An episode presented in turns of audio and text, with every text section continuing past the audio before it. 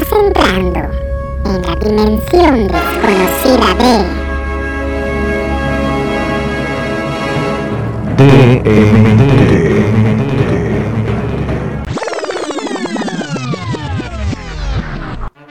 de mentes torcidas. Como si un volcán hiciera una erupción, derrite un gran glaciar, podrás ver de cerca el gran dragón. Chala, échala. Comenzamos. Comenzamos. Comenzamos. ¿Qué pedo? Empieza con una rola. Tú, pinche Angie, una de los Backstreet Boys para ir acá. Backstreet Back, alright. Así que ahora tengo una rola, a ver, una que te sepas. Este, La que sea, nomás que te la sepas. Baila, pinche. Baila rica, nena. Ah, ¿qué dijo? Baila morena. Ya mero viene Molotov, culos. baila morena. ¿Es el 26, no? Pues ya mero, güey. Sí, esa persona está ahí nomás preguntando si es el 26. Sí. Si es el tu cumpleaños, vale. Sí. ¿Y luego qué, perros? Se me hace que no voy a ir. Sean ustedes ¿A bienvenidos tu cumpleaños? a otro capítulo más. Sí, del a ver a. Molotov. ¿Por qué, güey? ¿Eh? ¿Por qué? Pues pedí unos pedillos, dijo el perrito. No, ni pedo. Amigos, buenas, buenas, buenas, buenas. Bienvenidos a este su podcast de MT de Mentes Torcidas. De mentes torcidas. Este, ¿cómo están? ¿Cómo Chido, ¿tú qué pedo? Ay, güey, bien. El Diego acá con déficit de atención acá jugando con su micrófono, güey. No, es que tiene unos pelillos y estoy acá Unos pelillos. quitándoselo. Tiene unos pelillos, dijo el gato. Ócala. Ok. Tengo unos pelillos en el micrófono, mi hermano. Armando también ya no se la sabe, güey. Eh, pues es que ya lo Llegó estás, bien Leoni. lo estás buscando, lo estás buscando mucho, digo, lo estás buscando mucho. No, no, tú fuiste el que. Y el Vale te dijo que llegaste bien Leoni, pues. Bien dice el del, el del control machete, como veo doy. Como veo, voy. ¿Y lo que me llegó? Al chin, todo tranqui. ¿Ustedes qué pedo? Chidote, chidote. Chido. Ahorita estábamos discutiendo antes de que.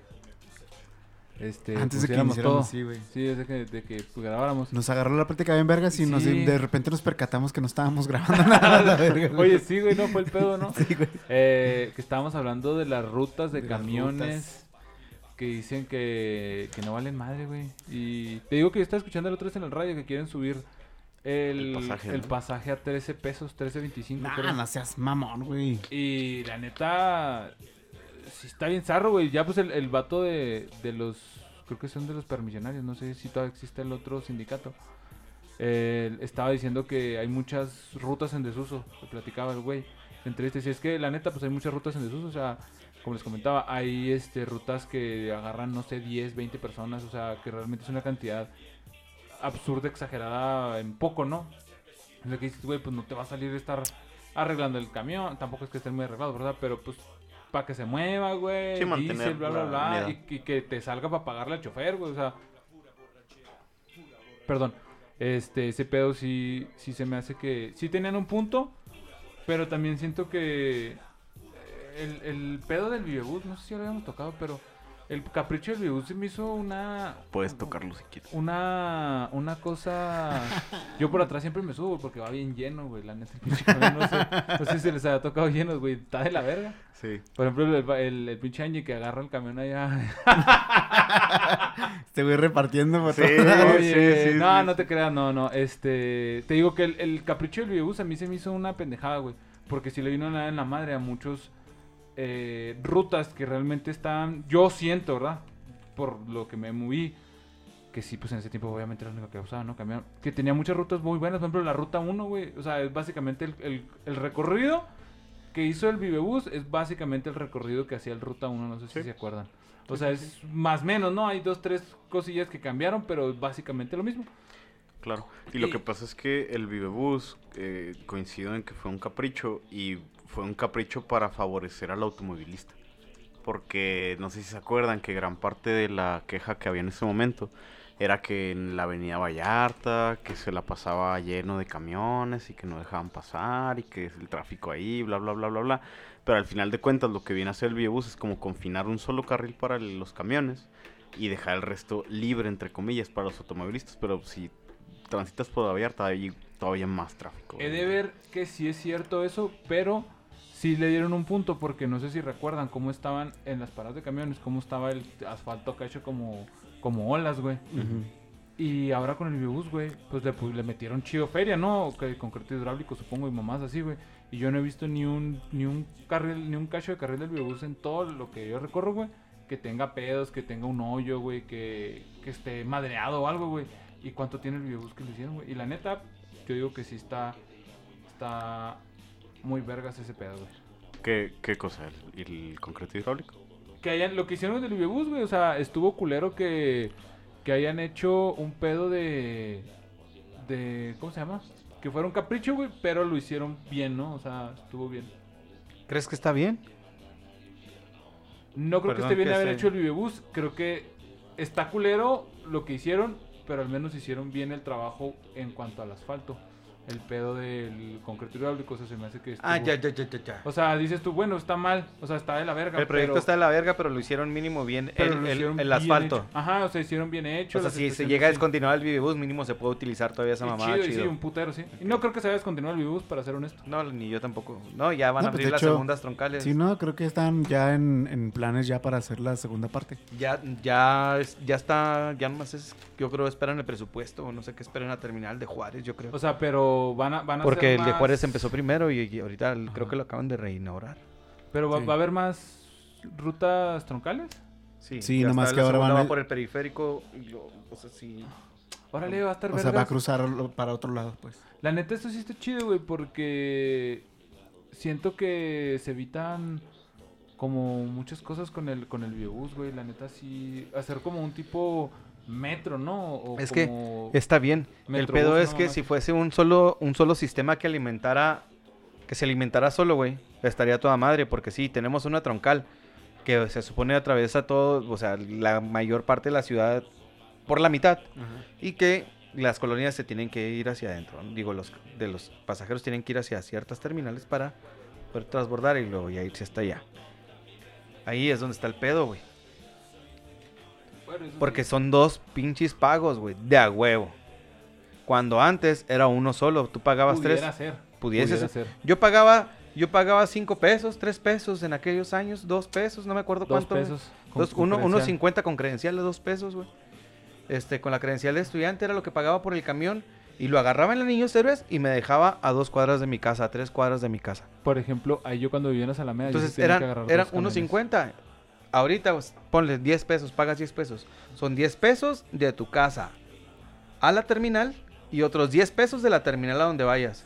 Si haces tu paseo antes de una hora o dos horas, alcanzas a regresarte con ese mismo pasaje. Si no, tienes que pagar otros 10 pesos de ahí y otros son otros 10 pesos de de ¿cómo se llama? De la alimentadora. De la alimentadora a tu casa, güey. Son 40 pesos nada más para ir al centro. Sí, güey. Por 40. ejemplo, cuando recién inauguraron el La gente que trabaja güey, diario Yo iba a la UTECH Mm, no mames, y iba con desmadre, dos camiones, güey. Y cuando empezó a jalar esa madre, pues tenía que agarrar tres camiones. güey. Ah, vete a la verga. Yo nomás agarraba el Vivebus, güey, cuando iba al hotel también estaba. sí, pues, yo tenía que de de, del, cantón al centro, güey. Y luego ya, pues, caminar a una troncal del Videobús para acercarme a la parte de la Watch donde pasa el Panamericana y lo espera el Panamericana. Y lo culero es que el Panamericana, güey, este, re- os- ya tardaba un chingo en pasar, güey. Cuando sí, antes lo agarraba ahí en las niñas ceros, güey, pasaba acá 10 minutos, güey. Y acá, pues eran como dos camiones nada más dando la vuelta, güey, del, del, de la Watch a la Utech. Y así se la llevaban. Bueno, pues sí. Y es que, Eh, pues. Si les, es que si le seguimos, le vamos a seguir y ahí nos vamos a quedar. No, pero, pero está de la verga, güey. el, el tema, el tema es interesante porque De- eh, eh, deja es, tú. Es, es bien poco lo que se le da de prioridad al transporte público. Y estamos hablando que en Chihuahua, al menos aquí en Chihuahua, ya eh, hay casi un carro por individuo, güey. Sí. O sea, por familia, pues, por hogar. No, no, pero sí, casi. Casi Hay, una estadística güey. enorme de carros, güey, enorme, que carnal, la neta, de, su, de pagar los 40 pesos diarios, pues los, los hechos son dos, gasto dos litros de gasolina en ida y vuelta. Y voy sin estar estorbando a gente, ni estar batallando con gente, sin estar esperando tiempo ni nada, güey. Porque también la gasolina ya está bien cara, ¿va? Exacto, pero es lo mismo, o sea, esos 40 pesos que te gastaste en un día de ir ahí y venir a tu trabajo, son los mismos 40 pesos que te gastas entre gasolina, entre parquímetros, entre estacionamientos, entre... Bueno, vemos, eh, güey, porque los parquímetros pues, ¿Tan no baratos? están tan baratos ya. Ya no, güey, O sea, por son... ejemplo, Bueno, son un peso por 15 minutos. 15 minutos, no mames, güey. o sea, sí Neta, está- tú vas al centro 15 minutos. Pues es que donde hay empezar. parquímetros, Te toca el pinche estacionamiento que hasta la verga, güey. Y tienes que ir a la Liver, güey. Luego de aquí cruzas y Sí todo. te sale más pela irte, meterte al estacionamiento que están ahí, güey, porque son 30 varos, creo. Sí. O 20 varos y es con como 3 horas o 2 horas de acincho, güey. Y a las que siguen, 5 pesos. no, güey. Es 20 Ahorita también, y luego 5, ahorita ¿no? también ya los estacionamientos están bien caros, güey. Está en, en 12 varos la primera media hora, 12 varos la segunda y ya 5 pesos las siguientes medias. Es que yo también tú te mantienes mucho ahí, ¿verdad, güey? Sí, man. Yo desde Sí, que sí, se- sí, dejé de jalar en. Canacintra, que fue ahí, o sea, que me mantenía en el centro. Pero yo tenía estacionamiento, o sea, yo ya llegaba con un vato y, y este le dejaba las llaves. Y ya me hacía descuentillo, güey, o sea, porque eran casi a diario. Sí, man, no, sí están caritos también los estacionamientos. Pero la inversión de un carro ahorita, Es pues más es más bien comodidad y tiempo, güey. Porque Sí. salir al camión acá y luego ver si pasa el camión, güey. Luego a ver si no viene hasta el culo y no te puedes subir, güey. Eh, eso pedo. de tiempo es relativo, güey, porque por ejemplo allá donde yo vivo, güey, este, nomás hay, hay dos formas de salir de ahí, que es por la eh, Fuerza Aérea o acá por la carretera, güey. Y bueno, depende para dónde vayas. Porque te van a agarrar Fuerza Aérea hasta la chingada. Entonces yo que va- tengo que bajar por la carretera, güey. Neta, cuando es la hora pico, que es como de siete Ah. y media a... ¿Qué será, güey? Como de siete y media a 7.40, güey, 7.50, güey. Neta, güey, o sea, eh, haces como... Hago a la oficina, güey, como 25 minutos. Imagínate en camión. Y no, no, cuando agarro el camión, como lo agarras poquito más temprano, güey, sí, Pasa chido. sí pasa chido, güey. Ah, bueno, pero pues tienes es que que, por agarrar ejemplo, o con- muy temprano o ya salir, por ejemplo, ya cuando salgo a las 8, güey, eh, a la oficina hago 12 minutos, güey. O Pero sea, pues, por ejemplo, ahí ya en tu carro, güey, puedes decir, no, pues me voy antes. Y llegas en putiza. pues, haces 12 minutos. Entonces sí está, sí está chido eso. Pero también lo zarro, güey, está en que de repente hay choques y como es la única ruta, pues manda la verga así súper zarro, güey, así neta, así... Pues, güey, cuando hay un choque en el canal, güey. Ándale, también me han tocado, por ejemplo, me han no tocado, me mames, ha tocado un pedo del canal, güey. Desde el canal, desde Kalish más o menos, güey, ahí donde de- le desponchamos el carro aquella vez, no me acuerdo Sí, qué verga decimos, desde ahí, güey, hasta acá, hasta donde empiezas de la carretera al Dama, güey. O sea, o sea, una pinche Eso de los choques es en todos lados. Sí, tenemos sí, unas sí. vías de acceso bien chingonas, o sea, porque caliente llegamos a todos lados. Pero choca un cabrón que pasa en la cantera también es igual. Eh. Carnal, en el periférico no hay choques. En el choque, las, en, el, en el periférico, las partes, bueno, en las horas pico, güey, se vuelven horas pico porque vienen unos, unos pendejos, güey, en el tercer carril que se supone que es el de alta velocidad. Y ya tienen que salir. Sí, andando atravesándose. Y se quieren salir exactamente ahí donde tienen que salir, güey. en lugar de prepararse y vienen los putos de donde- desde donde empieza el pinche periférico. Pero ahí dicen, ah, aquí tengo que salir. Y se meten y se frena uno, se frena uno. Y se hace un pinche cagadero. A veces digo yo, no mames, a lo mejor está muy grande el putazo. Ya llevo aquí 20 minutos, güey. En un mamá. tramo de, de, de un kilómetro, güey. Menos de 100 metros, de 500 metros, güey. Subes y bajas y ahí está el desmadre. Y dije, en cuanto suba voy a ver un cagadero. Y no. Nada, güey. Absolutamente nada, güey. El pendejo queriéndose cruzar. Y El- es- ajá. son los pendejos, y no nomás es uno, es un chingo de pendejos los que se quieren cruzar. Porque si fuese uno, se detenía y avanzaba y ya continuaba. Pero es toda la pinche hora pico, güey. Si alguien nos está escuchando que haga esas pendejadas con el, la disculpa y con el No, no, respeto no. que me merece. No, a mí no me merece respeto. Esa persona no me merece respeto, güey. Porque neta, afectan por nada, güey. Por una pendejada por sus huevos. Entonces, para mí, si son por sus huevos, no me merece respeto, güey. Fíjate que también eso No creo que no sepa manejar, güey. Hasta por. neta. Hasta por. Ah, mames, ya mero me toca salir. Si no sabes manejar, sabes que te tienes que ir haciendo la orilla, güey. Porque no Sí. se te va a pasar algo ahí a la verga. Eso también nos pa- pasa acá en, en el en la carretera, güey. Pues cuando agarras la Juárez nomás es un carril de ida. Y uno de venida en el, en el, en el ¿cómo se llama? En el puentecito eso de venida no hay pedo, güey, pero de ida pues ya, se- ya sabes que tienes que irte, entonces te empiezas a hacer al carril de la izquierda, güey, con un chingo de tiempo, no sé, güey, o sea, casi después de la segunda curva, güey, Sí, para que pase lo que dice el vale, ¿verdad? Que no te tengas que atorar. Y de repente raza que, que sí te quiere meter también así. La neta, yo, yo sí he sido bien cabrón, güey, y yo en el acá, pf, nunca Yo, yo aplico la misma ahí en la cantera, güey. El otra vez, güey, un vato este, me sacó acá la manilla y lo, eh, dame chance, carnal. Y le volteé y le dije, Nel. Y le di, luego que el vato se fue, lo- se cagó de la risa, así como que no se lo esperaba, güey. Y se cagó de la risa, güey. Ya nomás me fue viendo acá en el carrillo. Y yo, en caliente, compa, bájese si quiere. Sí, güey, no, es que neta, yo creo que son de las cosas que más me No. emputan en el mundo, man. No toques ese tema porque No manejar, 11 güey.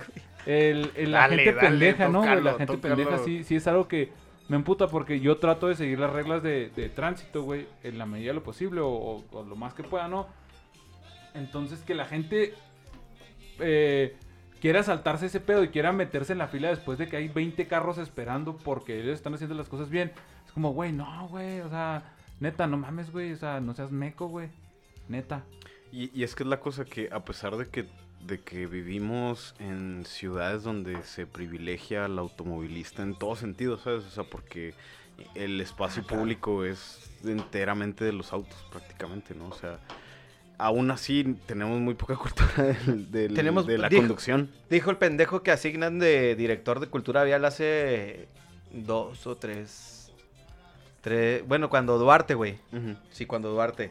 Después de que llevaba dos, dos güeyes que había puesto ahí, los cambió. Ponen al tercero, ¿no? Como que al chingón, algo así. Le dice, el güey, lo que pasa es que aquí en Chihuahua no existe una cultura vial. No, pendejo, ya sabemos que no existe, güey. Por eso te estaban poniendo ahí, güey. Para eso te asignaron esto para que organices este cagadero que tampoco lo vas a hacer Oye. porque es algo que está arraigado en la cultura, güey. Y no créase, por ejemplo, vinieron la, la familia de la Fanny. Saludos a la Fanny. Escuché el podcast. Que decía, no mames, este, aquí sí se paran en los, en los pasos peatonales. Oh, O sea, sí, güey. Porque eso es algo que yo, la neta, sí respeto, güey. Porque aquí Sí, te sí. pones en un paso peatonal y si no es al segundo carro, güey, ya se está parando, güey. O sea, la Sí. neta, sí, sí respetan un chingo ese pedo. Ahí en Playa del Carmen también me sacó un chingo de pedo ese rollo, güey, porque yo iba acá. Que no se paran. No se paran, güey. Ya iba- íbamos yo y mi camarada, güey, el Ricky. Saludos al Ricky. Saludos. Saludos, saludos. Y este. mm, íbamos caminando y luego, pues, y queríamos cruzar, güey. Y pues y estábamos justo en las líneas. Y yo, pues, ya iba bien vergas. Y me dice, güey, al tiro aquí, güey, porque aquí no se paran en las líneas, eh, güey. Digo, ah, cabrón, ¿qué pedo? Y sí, güey, ya después me percaté, güey, que les vale dos sexos. Sí, vale pero ¿sabes por qué, carnal? ¿Sabes por qué? ¿Por ¿Sabes por ¿Por qué? qué? ¿Por qué? ¿Sabes por qué?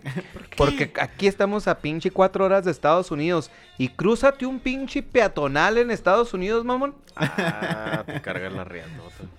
Todo mundo sabemos que si vamos al paso y te cruzas un puto... O sea, cual- ahí sí el peatón también recibe tickets. Ajá. Y no son mamadas. O sea, ahí también tienes bronca. Estamos a cuatro horas. Nomás por eso estamos, o sea, se hace así. La neta sí tenemos un poco de cultura, yo como que hasta somos de los que decimos, ah, chinga tu madre, puto, pero pásale. Ajá. Pues sí, a veces sí, sí le Ajá. aplicas. Y más en estos tiempos de violencia que ahora, ahora ya se da más, antes sí se daban más putazos, pero ahora después de toda esta época que se fue tan negra y que ahorita todavía no terminamos de aliviar ese pedo, güey, hace la de pedo una pinche camioneta, güey. Y aquí abundan. Sí, No, no, mames, o sea, No, no, no, no. Y aparte no sabes quién trae una pinche fusca hoy en día. man. pinche consejo de vialidad, güey. Es una mamada, Es un güey. pendejo, güey. Puede ser un güey de una RAM, güey, como puede ser un güey de un Bocho, güey. No, sí, güey. Por ejemplo, ahora me tocó la primera vez, Ahí la güey. diferencia va a ser el calibre. Eh, Sí, sí, exacto. La primera vez que veo que un güey entra a la ciudad judicial y le preguntan, eh, ¿trae armas? Sí, sí traigo armas. Ah, cabrón. Ah, cabrón. Y era un civil, güey, porque regularmente cuando entran ministerios públicos ese pedo, pues traen la placa y traen la, el arma, pues, en- la mala vista, pues. Ajá. Y a esos güeyes sí saben y pues la sacan ahí, ¿no? Pero este güey, eh, dije ministerios públicos, no, los ministeriales. Eh, ese güey, la, pues era un, un civil, güey. Y luego, no, traigo, traigo un arma de fuego. Y acá todos los pinches güeyes como que, ah, cabrón, pues qué pedo, ¿qué hacemos? No, o sea, nunca nos había tocado Ajá. porque si traen navajas y pendejas así, pues está bien, güey. Pero pues un arma de fuego, pues sí tienes que tener un locker para ponerla descargada y bla, bla, bla, ¿no? Todo, todo el protocolo. Pero sí te digo, o sea, pues en que cuatro años que tengo yendo, güey, tres. Que esa es otra cosa bien pirata. Yo, ¿y qué le hicieron?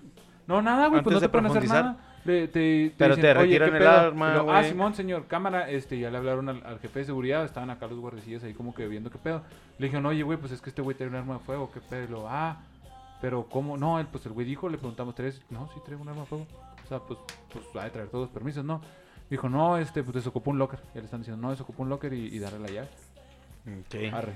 Me estás diciendo que asumieron que traía todos los permisos. Pues es que ellos no son competencia, güey. O sea, ellos son guardias de seguridad. Mm, Simón, sí. Pero, ¿para dónde estás entrando?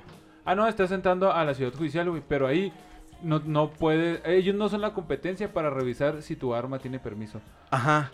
De en dado caso en alguna revisión o algo así. pero ni te pueden vincular a un pinche oficial ahí, oiga, porque trae armas, usted es un civil. Por ser no, un civil. ¿Por qué? Porque en la constitución viene que puedes traer armas, güey. No ah, no Si, mames. si tienes, si tienes tu Permiso. tu permiso y todo, todo apto, porque una cosa no, es, sí, sí, sí, cierto. es tener armas y otra cosa es la, la aportación, güey, son cosas diferentes. Sí, no, sí, sí, por Para la aportación sí se necesitan un chingo de, permiso. de permisos. Bueno, más que permisos, tienes que hacer exámenes también, güey. Tienes que presentar Eh, sí, de un de puesto de tiro, tiro. güey, claro. Pero Ah, aparte ah. exámenes psicológicos, güey, psicométricos. O sea, realmente sí... Portar Sí, un arma, no sí puede cualquier persona lo puede hacer, siempre y cuando pase los exámenes, ¿no? Y también comprarte un arma que esté que tenga permisos, güey, pues también sale carísimo, güey. Excepto si tienes 12 años y vives en Michoacán. Pero en el Eh, contexto que sí. nos estás dando, ese güey no tiene la competencia para revisarle los permisos o ese pedo, Sí, güey. pero es. está entrando a un lugar, a la ciudad judicial, donde mínimo con un reporte tiene que llegar al- para que le cheque que traiga los O permisos. sea, imagínate si el vato hubiera llegado y se hubiera chingado un cabrón, güey. Ah, pues haría lo conducente, ¿no? Pero, o sea... Pero, pero, o sea, pero que, lo, que, lo que se vería es de que, güey, pasaste todo el pedo, dijiste que traías un arma y no hicieron nada, güey. Fue y mató un cabrón, güey. No, pues se la quitaron, güey. O sea, obviamente ahí la tienes que dejar resguardada a huevo. O sea, no, ya si no puedes entrar. Si quieren entrar armado, ah, cierto, ahí cierto, sí hay un pedo. ser- sí, sí. Estaba en el arco de seguridad y él dijo, güey, yo sí traigo un arma de fuego. Y lo, ah, ok, va, tiene que ser este pedo. Simón. A lo mejor el o vato está de mamón, ¿no? Bueno, Pues, pero- no sé, ya, ya no me el, vato nomás, chisme. el vato nomás entró al baño, güey. Ajá. Él llegó en cuanto escuchó eso, casi dio la media vuelta y lo creo que no- en 15 minutos regresamos. Voy al baño. Sí, este... Oiga, suelte los burritos. Te digo que, que ese pedo no... No está... Se me hace muy, ra- muy raro, güey. No, porque no, tiene conocía la- el tema, ¿no? Sí, no, pero no tienen la, la autoridad, güey, porque son, al final de cuentas, son guardias de seguridad. Sí, es que entien- Sí, es entiendo como- el punto, güey. Es lo que entiendo te iba, punto. es, por ejemplo, con nosotros cuando yo trabajaba en el aeropuerto, güey. Que pues revisamos, revisábamos las maletas, las teníamos que abrir y todo el pedo, güey. Pero nosotros no podíamos hacer nada si encontramos, por ejemplo, drogas o algo así, güey. Pues sí, no tienen la. No, la no podemos hacer nada, güey. O sea, que nunca me tocó, güey. Ay, o, al- qué o al menos no, no me di cuenta, güey. Este. Pero por ejemplo, cuando una vez dejaron una maleta ahí, güey. Y se fue el señor, güey. El señor se le hizo bien pelada llegar al aeropuerto, güey. Y como todavía no empezábamos la revisión, el vato nomás puso la maleta y se fue al baño. Y dejó la maleta como apartando el lugar. Pero pues claro que no mames, güey. Estás en un aeropuerto, ves una maleta abandonada, güey, que ya lleva más de 10 minutos. Sí, no mames. Entonces, pánico. Cuando nos, cuando nos dicen a nosotros de que, güey, hay una maleta ahí, lleva mucho tiempo este, sola y la verga, pues nosotros así como que, hijo, güey, pues es que pues, yo no puedo Pero hacer oye, y nada". con las cámaras no pueden ver de quién Pero era. ahí, y, y este, o sea, seguirlo? le, le hablas a la Sedena, güey. Tienes que hablar a la Sedena. Y la Sedena llegó en corto y empezó acá a alejar a la raza y todo. y Sí, pues ahí está repente- la vuelta, ¿no? Simón. Y de repente, pues ya, Llegó el vato. pues ya llegó el vato acá. Oh, ¿Qué está sucediendo? Esa es mi maleta. como que, Oscar, tráeme maleta. "No mames, ya". güey". Y pues obviamente, pues ya, pues ya estaba la Sedena ahí, güey. Obviamente ya le hicieron un sí, pinche, una revisión a fondo, güey, la madre y bla, bla, bla, y todo ese pedo. Y pues el güey así como que es que nomás fue al baño, nomás quería apartar mi lugar. Lo, pues sí, vato, pero no mames. O sea, está bien que no seamos un aeropuerto acá súper mamalón, güey, pero no, no, No puede le- ser eso, güey. Y aparte no le puede decir al güey de enfrente, oye, carnal, Ajá. te encargo mi maleta, güey. A voy al baño". nosotros, güey, nosotros Ajá. estábamos ahí, güey. O sea, no empezamos la revisión todavía, pero ahí estábamos Sí, ya. casi un, un caga y regreso, güey. Sí. Sí, sí, sí, sí. O te la llevas, güey, pues qué tanto te puedes tardar para pero sí entrar? quería apartar lugar, Sí, güey. pero, Para pero para qué? Ah, bueno, a lo mejor hay mucha gente. No, es que dice- sí, sí, es que sí se armaban sí, las sí. filas muy cabronas. Mm. Entonces, lo entiendo, entiendo que quisiera apartar, güey, pero así le apartas cuando vas a tirar una miada, güey. O sea, así, cosa de en chinga, ¿no? Pero si dices, y creo que puede salir acá otro pedo, pues, pues me la llevo, güey. O sea, si ya sabes cómo está el A pedo. lo mejor el vato no era de aquí, güey, y pues le entró acá al, al gusto culinario de aquí del norte, ¿no, güey? Entonces, pues, Ah. traía su estomaguito sueltito a lo mejor.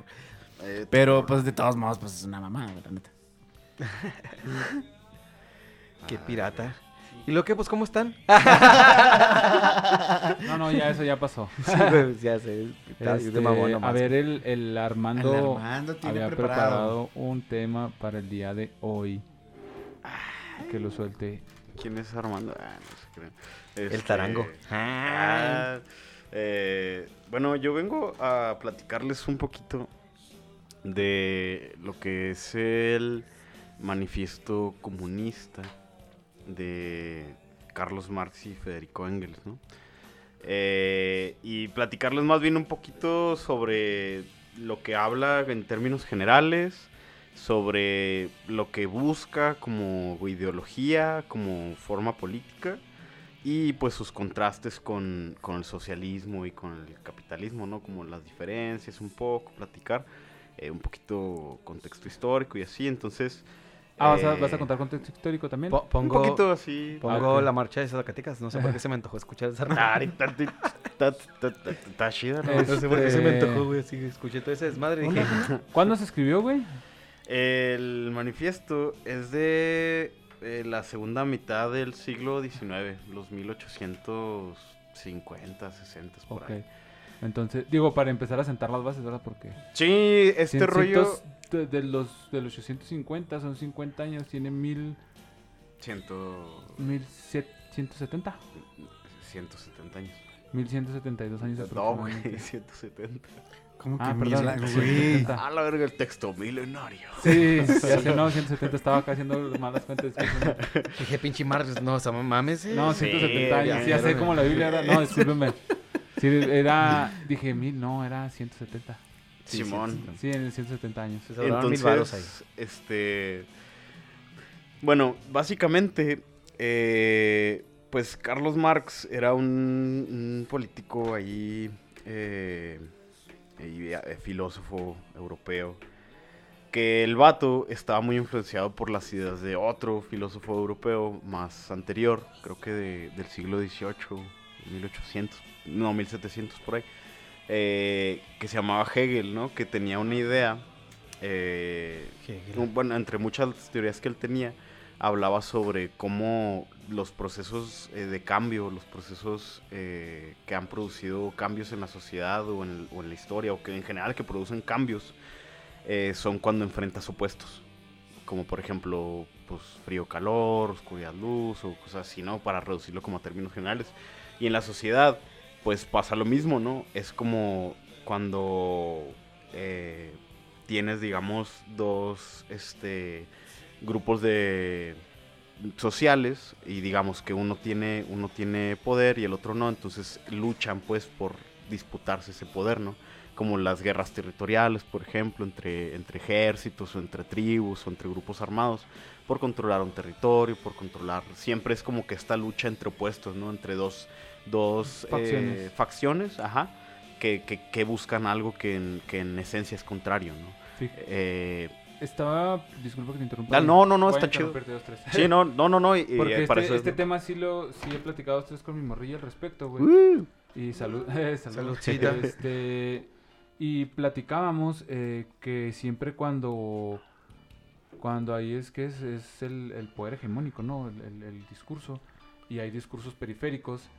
Y luego siempre tienen que, que equilibrarse, güey. Voy a citar otra vez a, a Matrix. Y era lo que hace lo- el elegido. El elegido llegaba a, poner el equilibrio. a ponerle equilibrio. ¿Por qué? Porque cuando el arquitecto hizo la. ah, ¿Cómo se llama? La ecuación.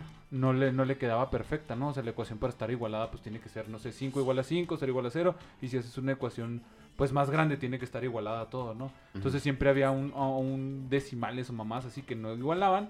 Y por eso se hacía la anomalía, que era Neo. Entonces decía, siempre hay un equilibrio. Por eso cuando pasa la película en, en Matrix, cuando desmadra al, al agente Smith, por eso el agente Smith este, se hace lo que se hace, güey, porque está tratando de equilibrar la ecuación. Por eso se hace igual de fuerte que Neo y así sucesivamente, ¿no? O sea, porque ellos nunca iban a, nunca iban a, a seguir, güey, porque era la ecuación igualada. Entonces tenía que ganar el mal para que se volviera, para que se pudiera igualar la, la ecuación, ¿no? Que es lo mismo que pasa en Star Wars, que dicen que el, de hecho lo estamos viendo con mi morra, que dicen Anakin eres el elegido, ¿no? Y que era la, que era la, ¿cómo se llama? Cuando hay una mm, profecía, era la profecía del elegido y que venía a traer equilibrio a la fuerza. Y todos los Jedi de que no, le voy a traer equilibrio y la verga. Y yo lo que pensaba, digo, bueno, pues sí le venía a traer equilibrio a la fuerza, güey, pero los Jedi estaban, pues, Estaba desequilibrada del lado de la desequilibrado luz. del lado de la luz. Entonces Claro. ese güey que vino a hacer equilibrio con el lado de la oscuridad. Exacto. Entonces, siempre pasa eso, ¿no? Entonces, los, las- los grupos... Mm. todo esto voy a los grupos de choque y el pedo este que cuando se, cuando se disputa, ¿no? Que es lo que decía Hegel, es porque siempre va a haber una resistencia del otro lado a decir, ok, este, este güey est- está más siendo imperialista, güey, está siendo fascista, está haciendo esto, güey, yo tengo que, que llegar y dar los putazos del mismo nivel que ellos, ¿no? Que, por ejemplo, también lo platicábamos en... eh, que pasa en España, por ejemplo, con esta banda que se llama Mago de Oz, no sé si lo ubiquen. Este... oh, discúlpenme, un chascarrillo ahí. Bueno, este... el- por ejemplo, la- el Mago de Oz, por ejemplo, es... Si escuchas las rolas o, o muchas de sus rolas van atacan un chingo a la- al catolicismo. Porque pues obviamente España era hartamente católico, ¿no? Entonces tenía que... Pues sigue Tenía siendo. que... ¿no? Sí, sí, te sigue siendo, pero me refiero, o sea, en ese momento era como que querían Ah, rebelarse, claro. ¿no? O sea, querían sí, así. sí. Ahorita ya está más abierto el pedo, pero en ese tiempo querían rebelarse al respecto. ¿Y cómo eran oprimidos? Con la religión.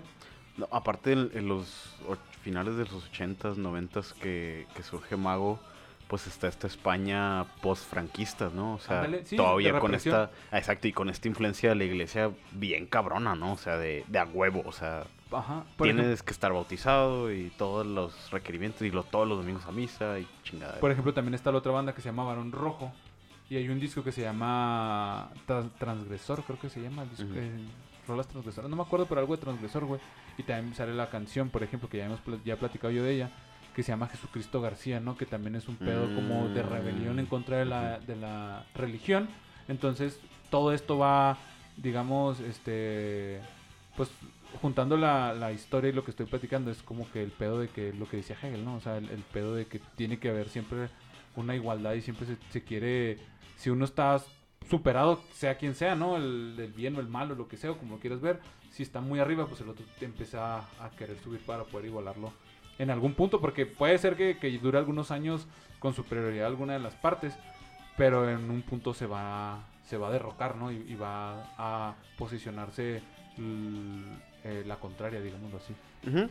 Inclusive creo que dentro de la misma teoría de Hegel hablaba como eh, dentro de la lucha de estos opuestos para que se concretara esta revolución, casi siempre el grupo o la facción que domina, o sea, la que logra ejercer eh, su dominio sobre la otra para controlar y tener el poder, siembra la propia semilla de su destrucción. Simón. Entonces, por los propios medios por los que logró este, posicionarse en el poder, son los mismos medios que logran destruirlo. Eh, el, eh, ya como Marx interpreta esto al- eh, en su interpretación de la historia y, y poniendo estas teorías en, en práctica, es que dice que, por ejemplo, Europa pasó de ser, eh, había pasado por varias etapas dentro de la organización social. La primera era la comunista primitiva, que era cuando pues eran comunidades de aldeas y de, y de gente campesina, pero que todos realmente pues trabajaban a tierra, porque si no trabajabas a tierra pues te morías, ¿no? Después sucede este rollo como de eh, donde surge la propiedad privada, en donde gente que eh, empezaba a tener más control sobre más pedazos de tierra, sobre diferentes medios de producción y todo, lograba, o, o que almacenaba más alimento, por ejemplo, pues lograba posicionarse en, en lugares de poder. ¿Cómo se llamó es- esa etapa? Es, ah, Tengo el nombre en la punta de la lengua sin albur y pero es era con F? Feudalismo. Feudalismo, ¿no? Ajá, la, sí. la época feudal. Ajá. Este, creo que primero es Sí, la monarquía. recuerdo, ¿eh? Creo que primero es la monarquía. Española. Sí. No, no, no, No, la dinero, dinero. Aprende No, no, no, no. No, esa, esa no. No, no, no, la, o sea, pasan del comunismo primitivo a la monarquía. la monarquía, sí. Después de la monarquía pasan al feudalismo, Ajá. porque el feudalismo no era propiamente reyes, sino eran gente noble que tenía tierras. Ajá. Como, como tipo gobernadores, podríamos decir. Exacto, pero los gobernadores no necesariamente procedían de la De la realeza, sino no de, de, De la realeza, de la realeza, o sea, de apellido noble o de padres reyes o algo así, sino que eran más bien gente que, o, mismos campesinos que a lo largo de generaciones habían ido acumulando y mediante la herencia habían ido recibiendo de sus padres o de sus abuelos o de sus familiares este, bienes materiales con los cuales podían posicionarse por sobre el, el resto de la población o comprar más tierras y tener gente que las trabajara, ¿no? Entonces, en, este, en esta etapa, a, a la gente que trabajaba las tierras les llamaban siervos, ¿no?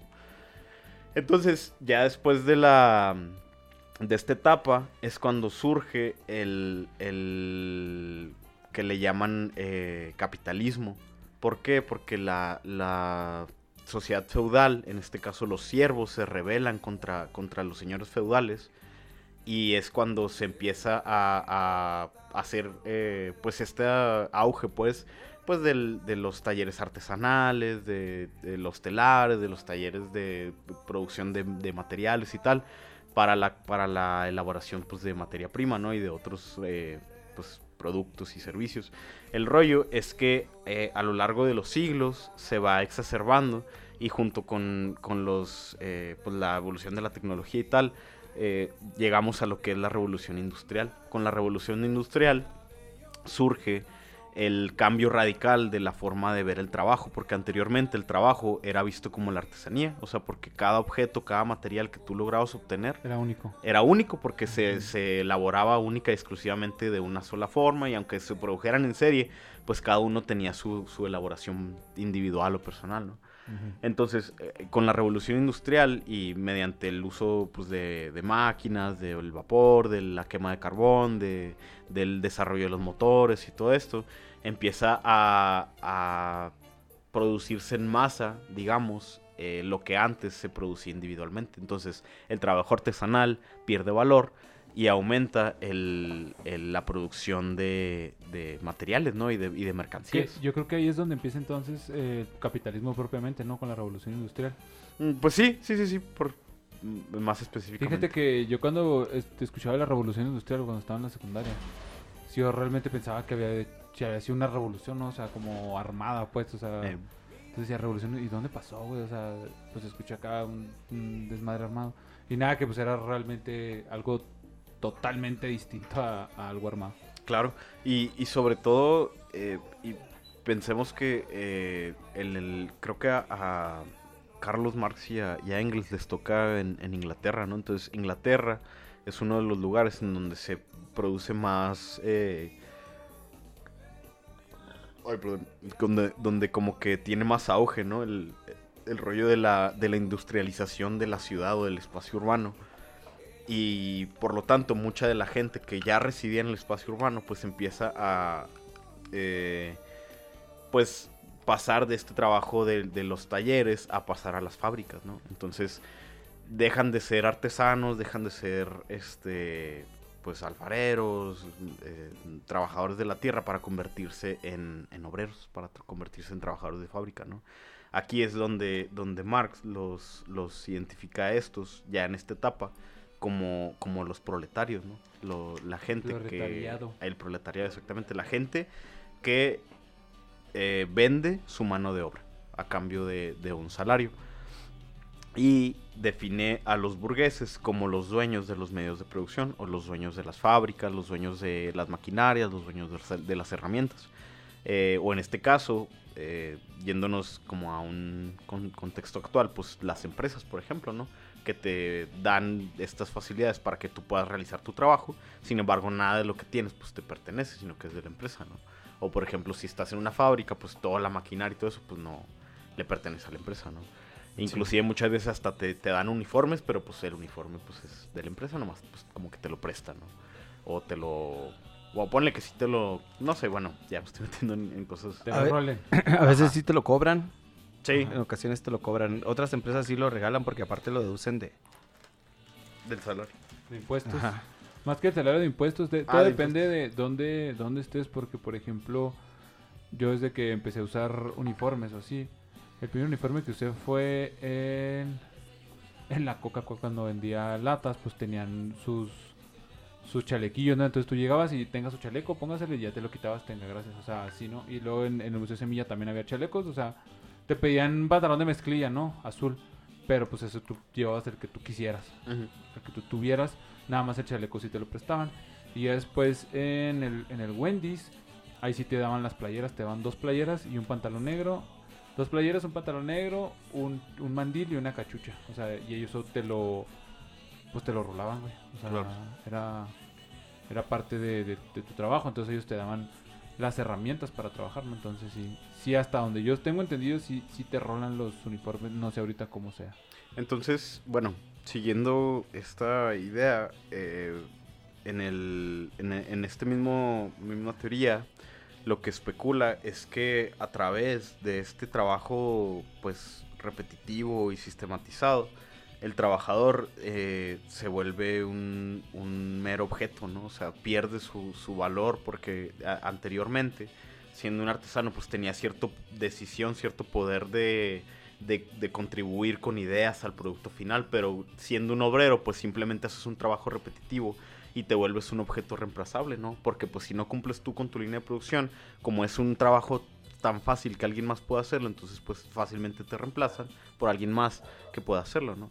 Entonces eh, el obrero pues pierde esta pues valorización, por decirlo de alguna forma, y se vuelve simplemente un objeto reemplazable, ¿no?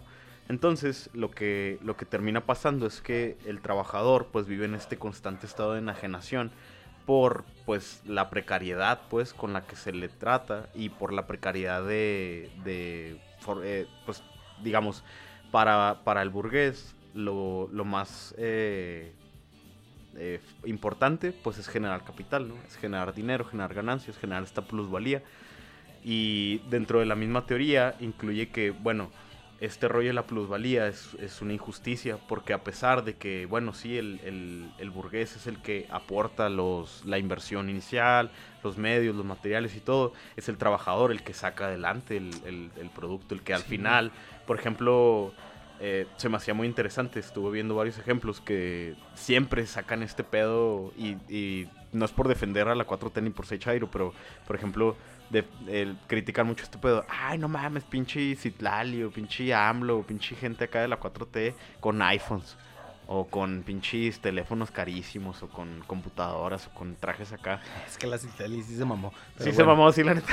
Sí se mamó con Pero- el comité, pero mal Sí, enfocado. Porque pero- también- Ajá, pero si nos vamos a, a- a los aspectos así básicos, pues realmente ese, tra- ese teléfono Samsung ese, o Apple o lo que sea iPhone, pues no lo hizo el CEO de iPhone, ¿no? O sea, lo de Apple, o sea, lo hizo un trabajador, lo hizo una fábrica, se hizo en- con el trabajo de personas. Entonces, pues realmente el, el hecho de que consumamos el trabajo de otras personas, pues im- implica, o sea, pues como este rollo circular, ¿no? O sea, Sí, la cadena. no, exacto, no está peleado el comunismo con, la, con el consumo, sino que está peleado con el hecho de que unos pocos aprovechen del, del trabajo de muchos.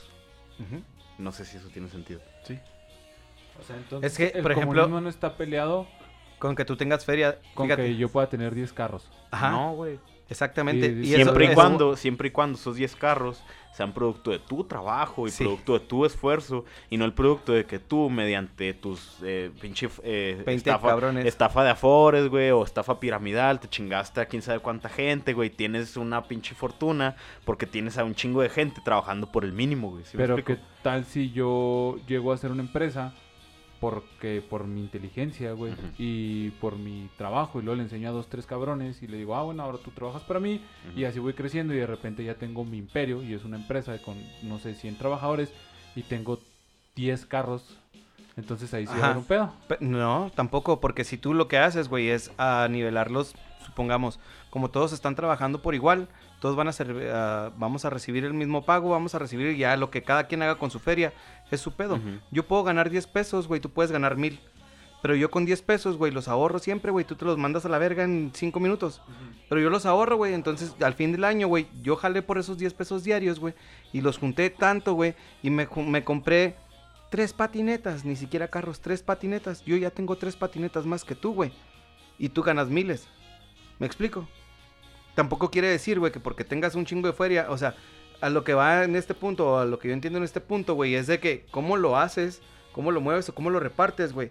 No importa cómo lo hagas. Lo mismo decía el Baguán, güey. El, el Rajish, bueno, este, o el 8, pues, Ujú, güey. ujú, ujú, 8 era, un- no mames, tenía puro Rolls Royce. Pero ese güey sí vivía la tranza. Sí. Pero su bandera era esta, güey. sí, sí, sí. Su bandera era justo, justo, güey. O sea, yo lo estaba esperando a que avanzáramos más. Ahí les va. En un tiempo, güey, estuvo viajando, cuando era profesor, estuvo viajando por varias universidades dando conferencias.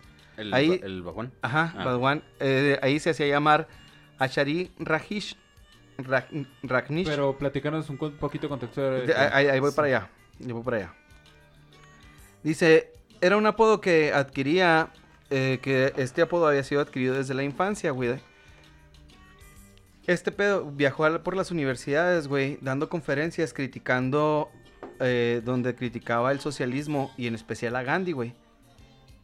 Él dijo que el socialismo solo podía socializar la pobreza y describió a Gandhi como un masoquista retrógrado de venerada ¿qué? de qué Vene- venerada a, a que veneraba que veneraba a la pobreza güey a la miseria dice lo que la India necesita para escapar de su atraso es ahora el capitalismo la ciencia la tecnología moderna y su control natal güey o sea un control natal porque pues allá todavía siguen teniendo un chingo de acá porque él decía, güey, que podía, justo manejaba un chingo este, este, este concepto como tal, güey. Él decía, puede ser comunista. Porque él supuestamente alivianaba un chingo de raza y todo el pedo así, güey. Pero pues también por fuera estaban agarrando un chingo de, de lana, güey. Entonces te digo, ese es, ese es, es como, el- de hecho Marx también lo dice, ¿no? Ah, pues. ¿Qué cosa? Creo que ya para su muerte también dice justo ese jale, güey. O sea, Y es que, o sea, habla, habla un poco la, la teoría, les digo, no está peleada con el rollo del consumo, no está peleada con el rollo del dinero, no está peleada con el rollo de... Lo, lo que pasa es que, eh, digamos, uno de los puntos importantes es también el, el hecho de que está peleado un poco con el hecho de, la, de las herencias, por ejemplo ¿Pero por qué?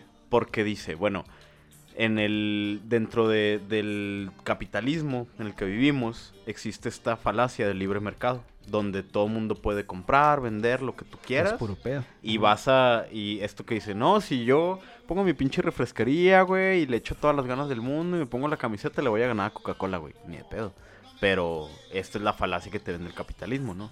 Entonces, lo que dices, ok, va, si todos empezamos y tenemos las mismas cualidades entonces, la- y las mismas capacidades y las mismas posibilidades, ¿por qué algunos que tienen esta, esta ventaja, pues, inicial desde que nacen, de que ya nacen, pues, con una herencia de por medio, Privilegio. con empresas, con, ajá, o sea, entonces realmente ellos Que no- tampoco tiene la culpa, ¿verdad? Pero no, no, tampoco Sí, tienen es la que culpa. estaba guardándomela porque... Pero, pero, voy, pero voy a lo mismo, o sea, Marx no critica a los individuos, Marx, Marx critica el sistema. O sea, cómo el sistema perpetúa esta, esta diferenciación de clases, o sea, y que el sistema está hecho para que se perpetúe, para que siga existiendo una clase dominante, adinerada, controladora de, eh, digo, de, bueno, de clase de, satélites. de empresarios, de, de empresas, o sea, de, de dueños de producción y, y de los medios de producción, etcétera, y, y cómo existe toda esta clase proletaria, ¿no? Entonces, eh, más bien es este rollo de que inclusive decía eliminar el rollo de las herencias y que cuando termina, digamos, terminas tu vida, se muere y todos tus bienes materiales se reparten, ¿sabes? O Eso. vuelven al Estado. Eso me parece una completa pendejada, discúlpame. Pero... ¿Pero por porque- qué? ¿Por qué? Argumenta, Porque, argumenta, eh, sí, voy a argumentar. O sea, porque, por ejemplo, eh, como dijo bien el Vale, yo no tengo la culpa de que mi papá haya ahorrado en su vida y se haya comprado tres casas, como dice el Vale, que su vecino, porque esa es una historia real, eh, los, pues, los eh, la gente ahí del barrio de mi jefe, ¿no? O sea, pues de sus compas de repente mm, casi nadie, güey, así contados, así con una mano, yo creo, salieron del barrio y, tienen algo, ¿no? Tienen algo lo que hicieran, ni siquiera que hicieron estudios, güey, que se dedicaron a hacer feria, a poner su puesto, a poner lo que sea, güey, a hacer lo que sea, pero dejar un patrimonio a su familia, ¿no? Porque básicamente por eso lo haces, para dejarle un patrimonio a tu familia. Entonces, que mi jefe haya se haya esforzado toda su vida, no sé, 80 años, 100 años, y que para que cuando se muera diga, ah, esto le voy a dejar a mi hijo y a mi hija, porque realmente aquí está mi legado, ¿no? Yo hice una casa, hice feria, y eso se lo quiero dejar a ellos porque yo lo hice y yo, mi, mi esfuerzo, y yo tengo la decisión de poder decir, se lo voy a dejar a ellos. Entonces, el que estos vatos vengan y digan, no, estás pendejo, güey, eso es del Estado. Ah, chingado. ¿Por qué, güey? O sea, mi jefe se partió el lomo para eso, güey. ¿Y por qué chingado se lo vas a dar a alguien más si por derecho me tocaría a mí o a mi jefa o a mi carnala. En dado caso que no exista ninguno, sí le tocaría al Estado. O mi jefe se lo podría dejar a quien quisiera, ¿verdad? Porque pues para eso son los testamentos. ¿Sabes qué? Le quiero dejar todas mis propiedades a las pinches... eh, a las hermanas vicentinas, ¿no? Que son las que están ahí que, que juntan feria y, y- y ropa y tienen un bazar y ese pedo. Ah, ok, pues también está bien, ¿no? O sea, es tu, es tu feria, güey, y tú sabes en qué, la, en qué la ocupas. Puedo dejársela al Estado, a mi vecino, a quien quieras. Pero tú ya tienes el, el, el poder porque tú la hiciste. Entonces, ah, como tú me estás diciendo de que no está mal que hagas tanto, pero bueno, entonces, ¿de qué caso va a tener que yo haga tanto? O que yo haga o quiera dejar un patrimonio si al momento de morir yo no se lo voy a dejar a mi hijo. Si mi hijo lo quiere desmadrar, es pedo de él. Ujú. Pero, ¿por qué yo no podría dejárselo, güey? Pero ahí, ahí va exactamente el, el- el argumento de- del comunismo, ¿no? Porque lo estás viendo desde una perspectiva capitalista, pero yo te estoy hablando que este rollo es eh, tratando de acercarse más a lo que es la idea del comunismo final, ¿no? Entonces, el, el- el comunismo ideal, dentro del comunismo ideal, existirían las condiciones adecuadas para que tú, sin la necesidad de una herencia, tuvieras la posibilidad de acceder a exactamente lo mismo o incluso más de lo que tuvo tu padre en vida, ¿sabes?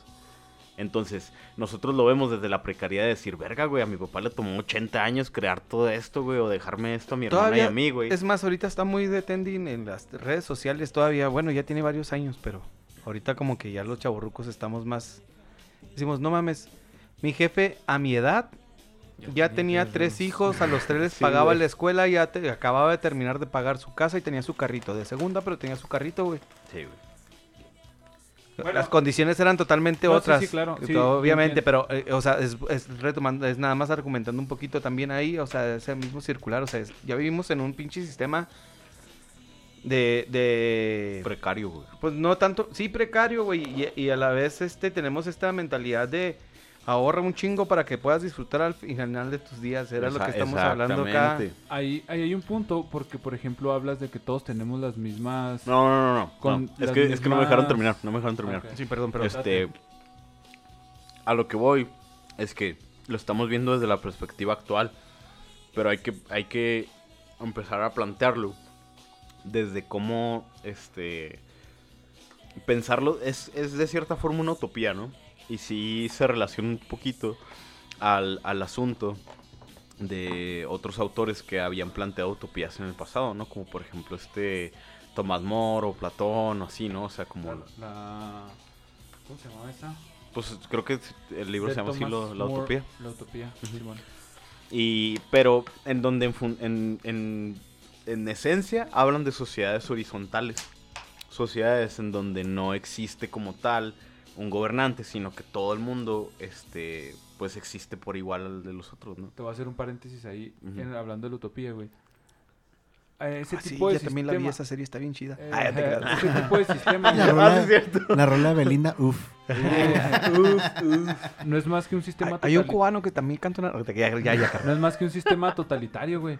Porque para que se dé ese pedo, todos tienen que ser iguales, no tiene que haber un pedo de que, oye, yo quiero ser diferente, o sea, yo no quiero vestir de blanco, yo no quiero gastar mi feria en esto, yo no quiero ahorrar en esto, o yo quiero hacer aquí, allá, y en, en todas las utopías que plantean ese pedo, lo plantean de una forma eh, dictatorial, o sea, de que esto es lo que se tiene que hacer, y es lo que yo veo o siento que quiere hacer el comunismo. Ahorita quise hacer el, el- la acotación ahí de que cuando hicieron este pinche libro, porque fue hace 170 años. Entonces, la neta, eh, ya viéndolo como más pensado, güey, no puedes venir a, a querer implantar, no se puede, no tú, ¿verdad? No se puede venir a querer implantar una idea que se tuvo hace 170 años, cuando ni siquiera había todo este pedo que hay ahora, no había ni automóviles, güey. O sea, es, es, es- es una, eh, yo para mí es, es, una pendejada. Ahora, hay mucha otra oleada que viene con un nuevo socialismo, este, comunismo, perdón, y que dices, ah, bueno, pues se trae pedos más actuales, pero es ahí cuando también topa. ¿Por qué? Porque el pedo que yo siempre he dicho es que no está mal los sistemas, los sistemas están bien hechos, lo que está mal es la pinche gente que los utiliza Sí, porque, porque... el ser humano siempre va a ver la forma para chingarse, así sea socialismo, comunismo, capitalismo, el pinche eh, sistema que me pongas, va a haber gente que va a estar por encima de esos y lo va a utilizar a su favor, como ya lo dijo el Vale, con el... Ah, ¿Cómo se llama? Baguan. Con el Baguán. Sí, Con el con Baguán, o sea, 8. sí, sí, siempre va a haber ese pedo, güey. Y ahora ahí, Mira, an- antes, antes de que se me olvide, güey, porque ahorita se me va. Fíjate, dices que no tiene como que esa validez porque ahorita actualmente, bueno, es un libro de hace, un manifiesto pues de hace 170 años, güey. La chingada.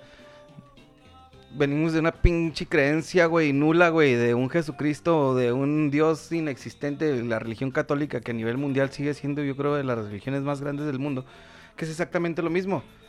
Y Contaron igual- una historia y marcaron una- un ritmo de vida y luego se fueron por ahí. Es, es- es exactamente lo mismo. El pedo aquí con el comunismo, a como yo lo veo, obviamente, el- como yo les dije el otro día, yo, es que yo no entiendo muy bien de este pedo, pero a mi poca o a mi vago como conocimiento, lo que yo veo, güey, es que se- los mismos gobernantes o los, la misma gente que promueve mucho el comunismo ahorita, güey, actualmente, güey, como lo fue Fidel Castro en Cuba, güey, y que sigue siendo y todavía dicen que ahorita está peor, güey. Este, Chávez, güey. Ahora actualmente AMLO que no está marcado como tal, pero sabemos que la bandera hasta el discurso es ay, güey. Es el mismo. Sí, güey. Entonces, estos güeyes viven, o sea, viven exactamente con esos, ah, con ese retrógrada o con ese retroceso de 170 años, más bien viven en aquel tiempo, güey. Pero no terminaron de captar la idea. Para mí, güey, estos güeyes agarraron las tres cositas como los católicos, güey, para allá iba con mi ejemplo, güey. Y acomodaron algo para hacer algo dictatori- di- di- Dictatorial. dictatorial.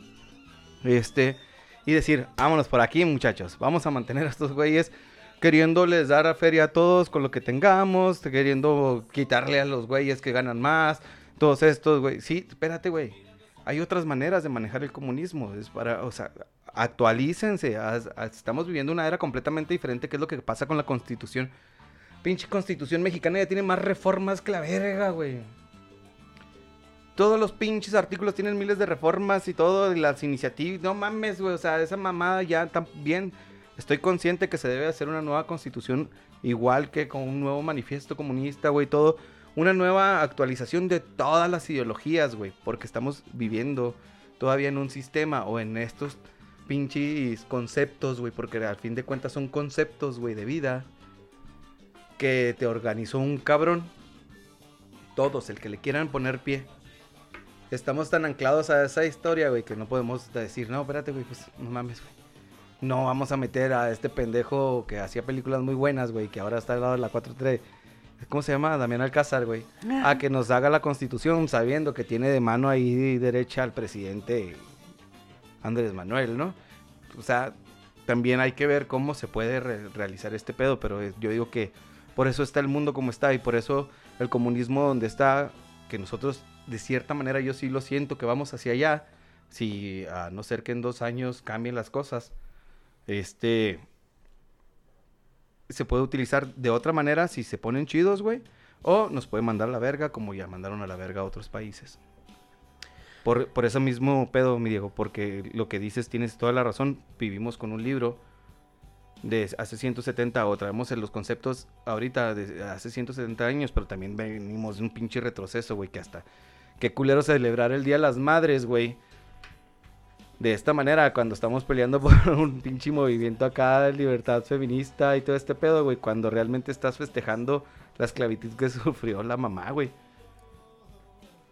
Porque esa es una manera de esclavizar, güey. El esperarse a que un- el, el padre de familia llegue de una feria, güey, y que ella de ahí aparte un poquito tal vez feria para sí, para su persona, para comprar sus... Y con lo otro hacer lo que pudiese ser milagros, güey. O sea, todo eso es unas pinches esclavitud que traemos arraigadas de allá, güey. O sea, y sin embargo todavía festejamos y decimos, bueno, para allá va el cambio, ¿no? Pero en estos puntos yo es, es nada más lo que quería ver, así como que comentar junto con Diego. Que yo siento que por ahí, por, por eso todavía no se da ese proceso, porque todavía somos manejados por gente que vive arraigado hace 70 años y que agarró sus puntos nada más para querer hacer esta dictadura, güey. Claro. No es un comunismo como tal. No, y, y de hecho esa es justo la crítica que se hace y una crítica muy popular que se ha hecho desde el siglo XX que empezaron a, a surgir estos gobiernos que se denominaban socialistas o que tenían un, un corte más en pro de la gente, en pro del proletariado y todo esto, ¿no?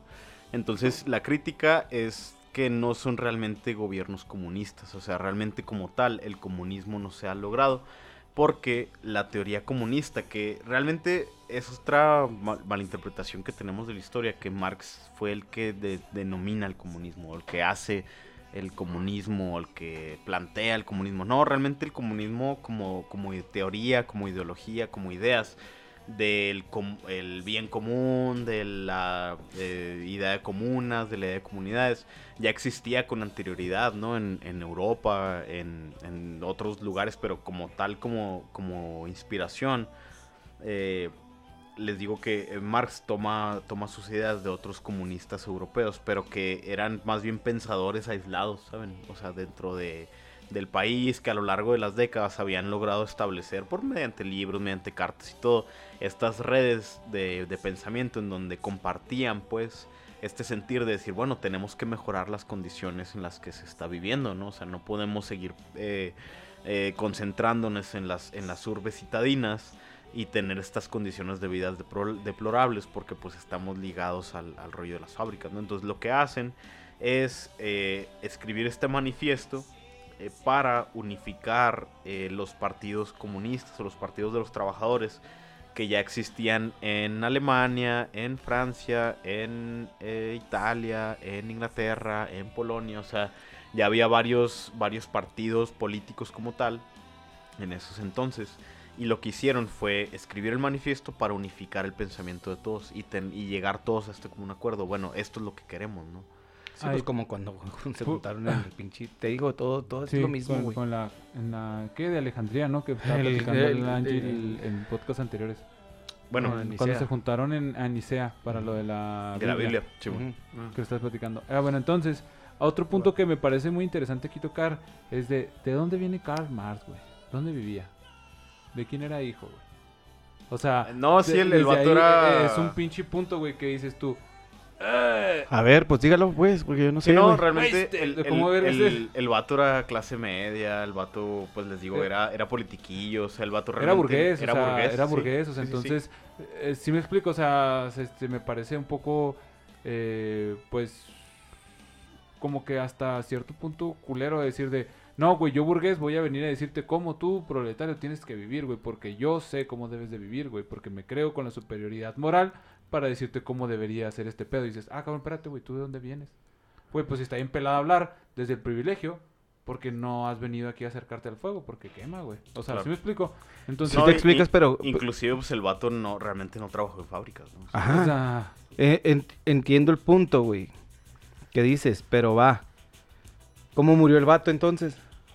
no, no, ahí, ahí sí no, no, te, no te sé decir, porque la neta, pues la- es algo que no Pues me mur- interesa. Y murió leo la miseria, güey. sí. Por querer seguir, Por Su- andar de mamador. pues no andar de mamador. simplemente seguir su ideología, güey. De mamador. Pues de mamador, pues sería, no mames, toda la gente que. Pues es que decirle mamador por seguir una ideología, pues sería generalizar a toda la puta gente que ha muerto por esas pendejadas. Entonces, que, bueno, que te digo, pues, ve, te- nada más das un punto y también pues hay que ver el otro, porque sí, el güey sí se fue, hasta donde tengo entendido, se fue, te digo, del poco conocimiento hasta que... Creo de que hecho, a- el, el hijo creo que fue... no. Sí, no, a un pariente, no sé quién chingados, como que... Lo que pasa es que, pues ahí, El por hijo ejemplo, es Cars Jr., ¿no? ¡Ah, qué buenas hamburguesas! Es cierto. ja, ja, ja, ja, ja, ja, ja, ¡Qué buena mención! Pero por ejemplo, No, ahí Lo bueno que no nos escuchan mucha el, gente. el pedo es que Car- Carlos Marx sí, digamos, Pues era, bueno. era de, de- era, era de clase social acomodada, pero con el paso del tiempo, ¿Qué? el vato El fue... que escribió el manifiesto comunista Sí, estaba el- en clase acomodada Sí, tú lo dijiste. haciendo voces de Armando. es que me va a contar esa. Te quería, Ah, te quería copiar. Ah. Ah, huevo. Perdón, no, no la capté. Este, entonces, la neta, el... Neta, Armando, tú abriste la puerta, güey. Sí, Neta, güey, sí. sí. No sé qué desaté, güey, Die- perdón. Diego venía acá bien, bien seriecito, güey. Sí, Ca- güey. Casi, casi estaba ahí en el celular y... Sí, pues es que sí, la sí. neta el perro es bravo y luego le va- llegaste acá al pinche Y a no, le tocar los la reja huevos, porque el sí, pinche sí, perro sí. nunca hace Para los que no entienden qué pedo está pasando en este preciso momento, ahorita Armando alburió a Diego y pues lo despertaron. Diego venía tranquilito y se le hizo muy, muy chido que Armando nunca lo albureara y lo sacó como que de pedo hasta lo sonrojó. Pero ni me acuerdo Ah, que te dije como dura como te gusta, ¿no? Sí, no, no, no, sí, algo así, no güey, ni me acuerdo. Pero bien Pero sí chido. fue un albur porque sí me quedé, ah, cabrón. El Armando Sí, no, diciendo eso, o sea, no, no se lo esperó, güey. No, la y ahora yo no me las espero, la neta. Sí, no, todo, todo meco. El punto, bueno, ya para, ya para seguirle, este, para que avance este temilla.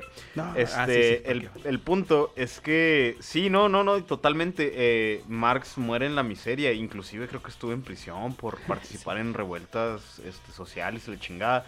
Y al final el vato termina pobre y Engels junto con su esposa y creo que él tenía, él sí tenía familia, güey, y era, él sí tenía un trabajo de verdad, güey. Este, lo acoge en su casa, güey, y el vato pues creo que muere ahí en su casa, güey, ¿sabes? O sea, pero es un rollo como de, de que sí, no, pues, realmente el vato no, no creas que tiene una vida gloriosa, ni termina así como que, ah, huevo, güey, y lo honraron. Sí, por... yo no, desde no, mi privilegio y todo el pedo. Sí, no, no, o sea, sí. lo, lo escribió, pero al final el güey eh, termina demostrando uno de los puntos mismos del manifiesto, que es bueno, güey.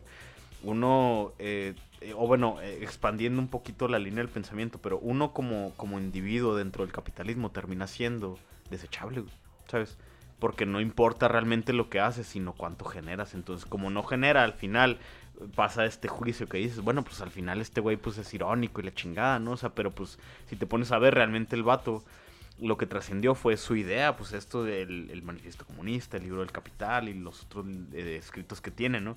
Porque más que él haber sido trascendente, fueron sus ideas y fueron lo que sus ideas hicieron en otras personas ya en el siglo XX, ¿sabes? ¿Qué es lo que les voy a hablar a continuación?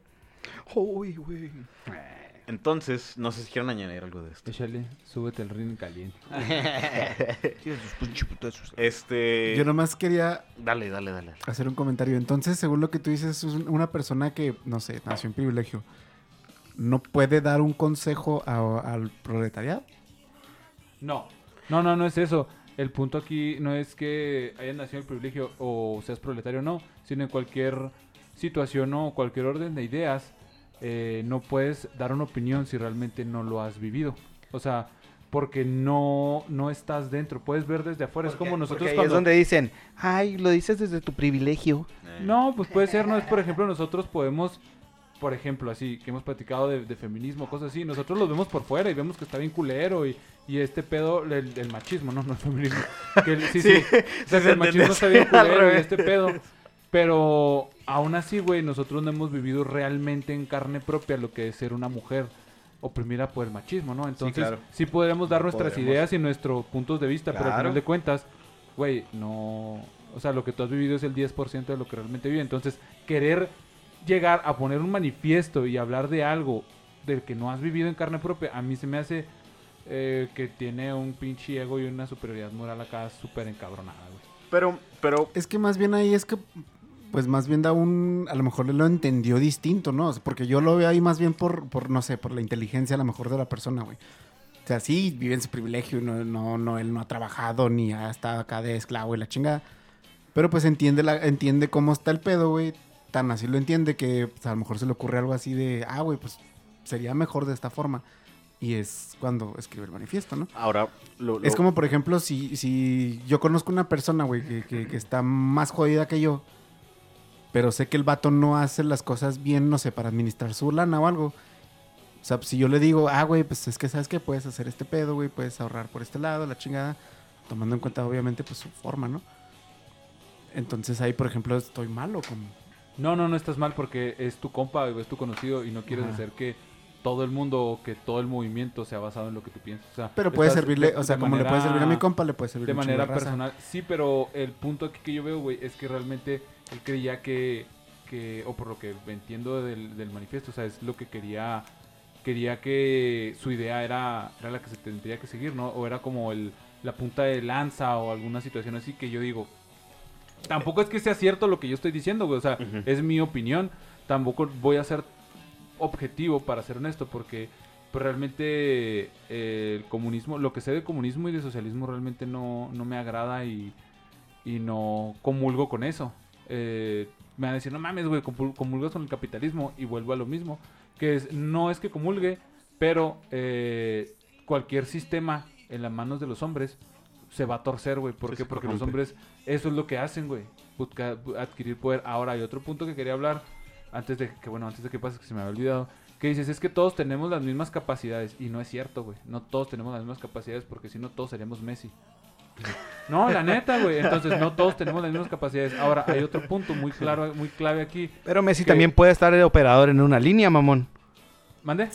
Messi también puede estar de operador en una línea. Sí, que Eso eh, tiene las mismas capacidades que un chingo de gente más, güey. sí, está bien. Pero lo que te estoy diciendo, no todos vamos a jugar como Messi. Es que también... ah, E- Ese, ese es el punto. o sí, sea, güey, pero también no a qué nivel de misma- capacidades puedes tener, güey. Bueno, Es bueno, pero aquí Ya lo te estás dice- yendo a los pinches No, extremos otra Lo vez. que aquí sí. dijo el Armando es que todos tenemos las mismas capacidades y No, es lo que quiere. No, güey, pero te estás yendo al extremo. O sea, te estás yendo al extremo de decir, todos vamos a ser super atletas como Messi. No, güey, no, cámara. Entonces, no, no, to- bueno, entonces no, No. todos tenemos las mismas capacidades. No, no, no, no, no. Todos tenemos las mismas posibilidades de hacer las cosas, güey. Eh, Excepto. Es que, por ejemplo, tú ahí excepto- estás hablando de una habilidad de Ajá. ser como Messi, güey. Tú tienes la, tuviste o tienes, tú tienes la posibilidad de llegar a ser un futbolista conocido, güey. Que ya podríamos decir, ah, ok, pues ya llegó al nivel de Messi. No juegas como Messi, Mm, no, no- ganas lo mismo que Messi, pero tienes la misma posibilidad de poder jugar a nivel Yo profesional no como estoy Messi. hablando de dinero, ¿eh? Yo no, No, estoy no, hablando no, de no, dinero no, ni no, de no, que no, seas no. famoso. No, yo de estoy habilidad, ¿no? No, de la habilidad, la habilidad. en el Sí. balón. Sí, o sí, sea, por realmente... eso, por eso, o sea, Aunque no tengas feria, aunque seas un güey que juega en la, en la esquina, güey, en, en fútbol llanero, güey, puede ser una pistola, güey, ¿no? Y que Ujú. por azares del destino, que ahí va el otro punto que iba a llevar, no, no te vieron. Y el punto también para el éxito, güey, es una combinación entre estar en el momento y lugar indicado, güey. El la tener la habilidad, güey, y La suerte, güey. La, También la suerte. tiene un chingo de mérito también, güey, porque si estás jalando todos los putos días, güey, estás yendo todos los días a entrenar, pues te meten a jugar en el partido, que tal vez te va a tocar ahí la suerte, güey, de que llegó un buscador de talentos y va. Pero ahí entra otro punto, güey, que hablaba el Tupeirón, que decía que en, una entrevista que dio el güey, que había una morra que, que quería cantar, ¿no? Que quería cantar soprano o no sé qué vergas. Y decía la morra, es que a mí me encanta cantar, güey, me mama cantar, es lo que más me gusta en el mundo y en la vida. Y lo, pues no qué bueno, güey, pero no, no puedes, güey, o sea, tu cuerpo no te da para eso, no tiene la caja torácica, no tiene las cuerdas vocales. Ustedes que son músicos, pues digo que tienen más al, al- al- en este pedo. Entonces dices, o sea, aunque quieras hacerlo, no vas a poder, güey. Aunque te entrenes 24/7, no vas a poder porque físicamente no puedes, güey. O sea, es algo que no se puede hacer. Entonces, ese es a lo que voy con, con el punto de que no todos tenemos las mismas capacidades. Las posibilidades, yo creo que tampoco las tenemos. Ahí sí entraría en un punto de, de contactos y otros pedos. Eh, te lo acepto, sí es cierto. O sea, no, no todos tenemos las mismas posibilidades o tienen las mismas posibilidades, pero tampoco las capacidades. Y es algo que mucha gente se empeña en decir que tenemos las mismas capacidades. Y no es cierto, güey, porque no las tenemos. Por ejemplo, No, tú crees que no es cierto. mm, yo creo que no Ah, es cierto, esa, voy a cambiar. sí, sí. Yo creo que no es cierto, ¿por qué? Porque, por ejemplo, pues ahí está, te digo, ahí está, hay varios claros ejemplos de gente que es una pistola y hay gente que ah, se dedica a eso, güey. Por ejemplo, Cristiano Ronaldo, güey, que es de esos güeyes que, por lo que hemos visto en entrevistas y todo, es el güey del que más entrena, ¿no, güey? Es el güey que, que ese güey entrena 24-7 como lo hacía Michael Jordan, güey. Y por eso era bueno, ¿no? Porque lo hacía, como dice el Vale, o sea, se dedicaba a única y exclusivamente de ser eso y por eso era bueno. Pero hay gente que toca un balón, güey, y es nato, güey. O sea, es, es, es- una habilidad nata que hay que explotarla y que hay que darle forma, sí, pero cabe aclarar que no es la misma materia prima, es lo que, que- lo que quiero explicar. La misma materia prima no va a ser siempre igual. Puedes darle formas similares, sí, pero la misma materia, la prima, materia prima no va a ser la misma, nunca. Y hay materia prima mejor que otra. No estoy diciendo que esté mal y esté bien, es que así es única y exclusivamente. Sí, eso quería. a ver. No, es que yo, yo sí opino de que, o sea, tanto capacidades como posibilidades, serse.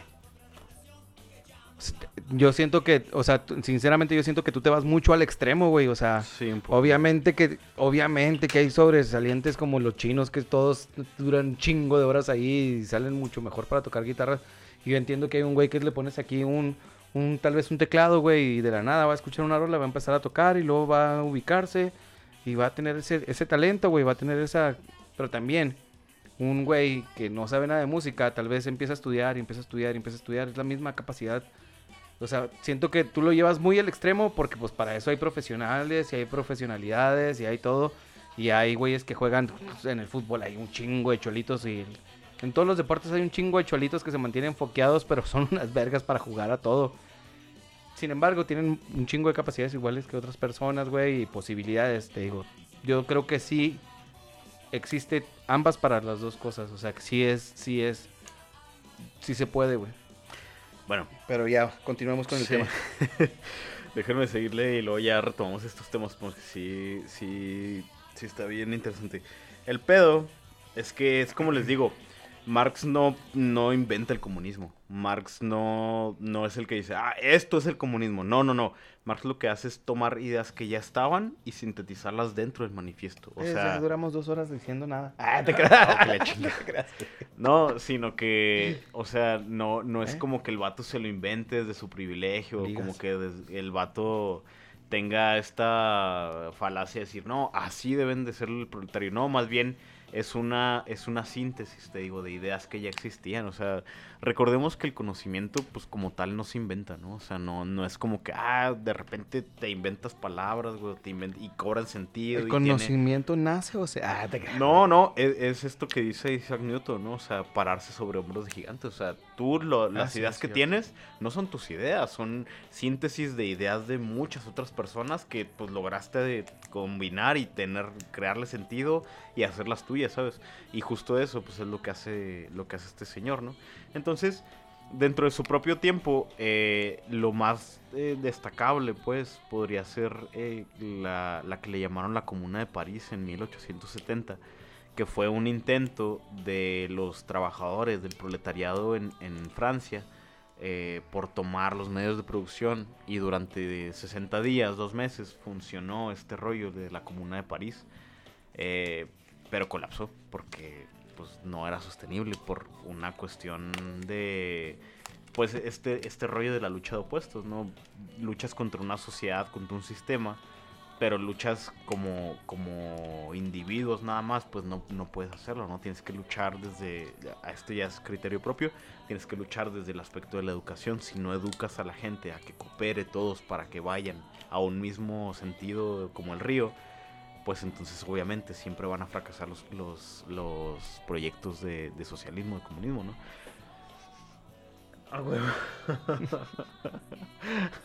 Perdón, güey. Es que volvemos a lo mismo, es el mismo adoctrinamiento que ejercen ahorita todos. Ajá. Entonces, bueno, Cualquier tipo de secta, cualquier tipo de... Todos, todos. Es el mismo adoctrinamiento, güey. O sea, pues es la misma educación que tienen que recibir para que tengan el conocimiento de cómo queremos que funcione este pedo. exacto. En Rusia, eh, en la segunda mitad del siglo XIX ya existía una pugna constante entre trabajadores de, la industria, trabajadores del campo, eh, contra el- la administración de los zares en, este periodo de tiempo. Entonces eh, ya empezaba a haber estas pugnas y para principios del siglo XX, eh, en vísperas de la Primera Guerra Mundial, sucede la, la, Revolución de Octubre, creo que se llama, la de, la de Rusia, donde se pues sucede este movimiento social del, del pueblo ruso contra la monarquía, los zares, ¿no?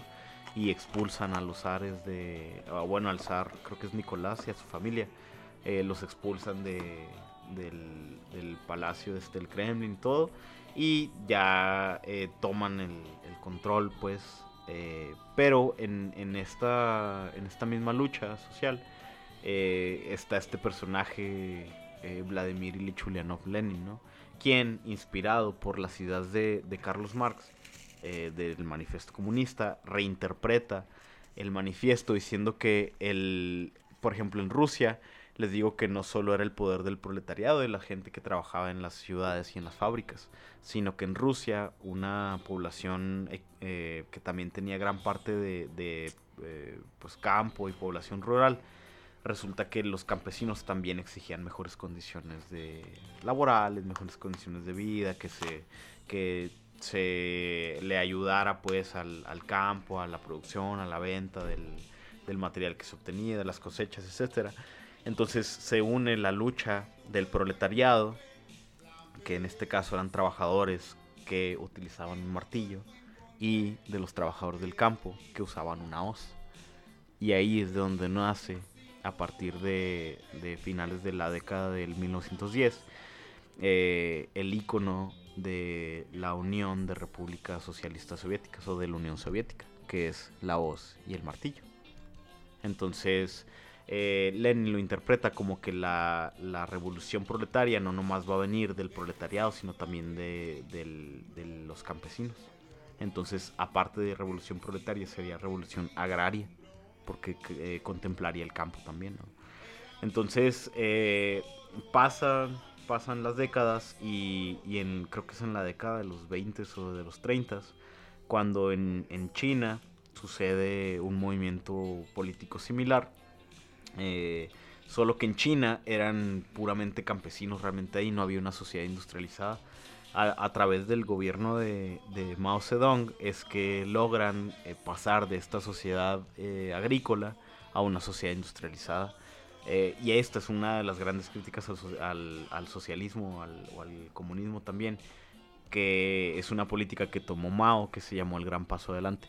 El Gran Paso Adelante fue una política en donde el ejército eh, iba a las comunidades, entraba a tu casa, digamos, tú eras un campesino este, y cultivabas arroz o lo que sea, y entraban a tu casa y todas las cucharas, todas las cosas de metal, clavos, cualquier cosa que hubiera de metal, la quitaban de tu casa, te la, te la quitaban, la extraían y la, por ejemplo, herramientas, martillos, este, cosas para el campo, pues te lo quitaban y lo fundían para crear vigas de acero, para crear armamento militar, para crear todo tipo de, de cosas de acero que le pudieran servir a la industria nacional para elaborar este pues eh, materiales de acero y así hacer crecer la industria acerera en el país, ¿no? en, la nación. Eh, pero esto le salió, le salió al revés porque pues mucha gente se quedó sin herramientas para trabajar el campo, ergo se quedó sin herramientas para producir comida, ergo se murieron de hambre. Entonces fueron alrededor de 50 millones de personas, algo así, que murieron de hambre, o sea, murieron de pinche condiciones horribles, de anemia, de... Sí, ¿no? Pues, hambre, o sea, morirte de hambre, imagínate esa mamada, ¿no? Eh, de- Cuando tienes tierra y todo para trabajar. Exacto, cuando, sea, cuando toda tu vida has producido y ahora ya no puedes, o sea, porque no tienes cómo, ¿sabes? Y pues te mueres de pinche hambre. Entonces, eh, estos son el tipo de cosas, por ejemplo, que no se hablan cuando, cuando se habla de estos regímenes totalitarios. Porque nomás recordamos al holocausto, ¿no? Donde, ay, sí, 6 millones de judíos, que sí, lamentable y todo, pero pues realmente ha muerto un chorro de gente nomás por políticas pendejas, ¿no? O sea, bueno, es eso. Y después tenemos eh, como tercer y último ejemplo, eh, pues la, la revolución cubana, ¿no? En Cuba pasa otra situación muy, muy diferente. Porque, por ejemplo, después de pasar de ser una colonia española en los 1800, eh, Estados Unidos aprovechó esta oportunidad para pues establecer como un territorio en eh, eh, ¿cómo se le llama? pues fuera del, del territorio nacional como en alta mar o así para pues todo tipo de pinches negocios ilegales ¿no? entonces lo que pasa es que en Cuba eh, era una especie de pinche isla de prostitución y de drogadicción y de alcoholismo y de mamás así, de, de gente adinerada rica, eh, gente adinerada rica, gente eh, acomodada estadounidense que pues, se podía dar el lujo de ir a, este, a Cuba, a, pues, pues el desvergue. Entonces la revolución cubana sucede para precisamente quitarle este poder eh, implícito a los Estados Unidos, a lo que ahora ya ellos denominaban como el imperio este del- de la isla cubana, ¿no?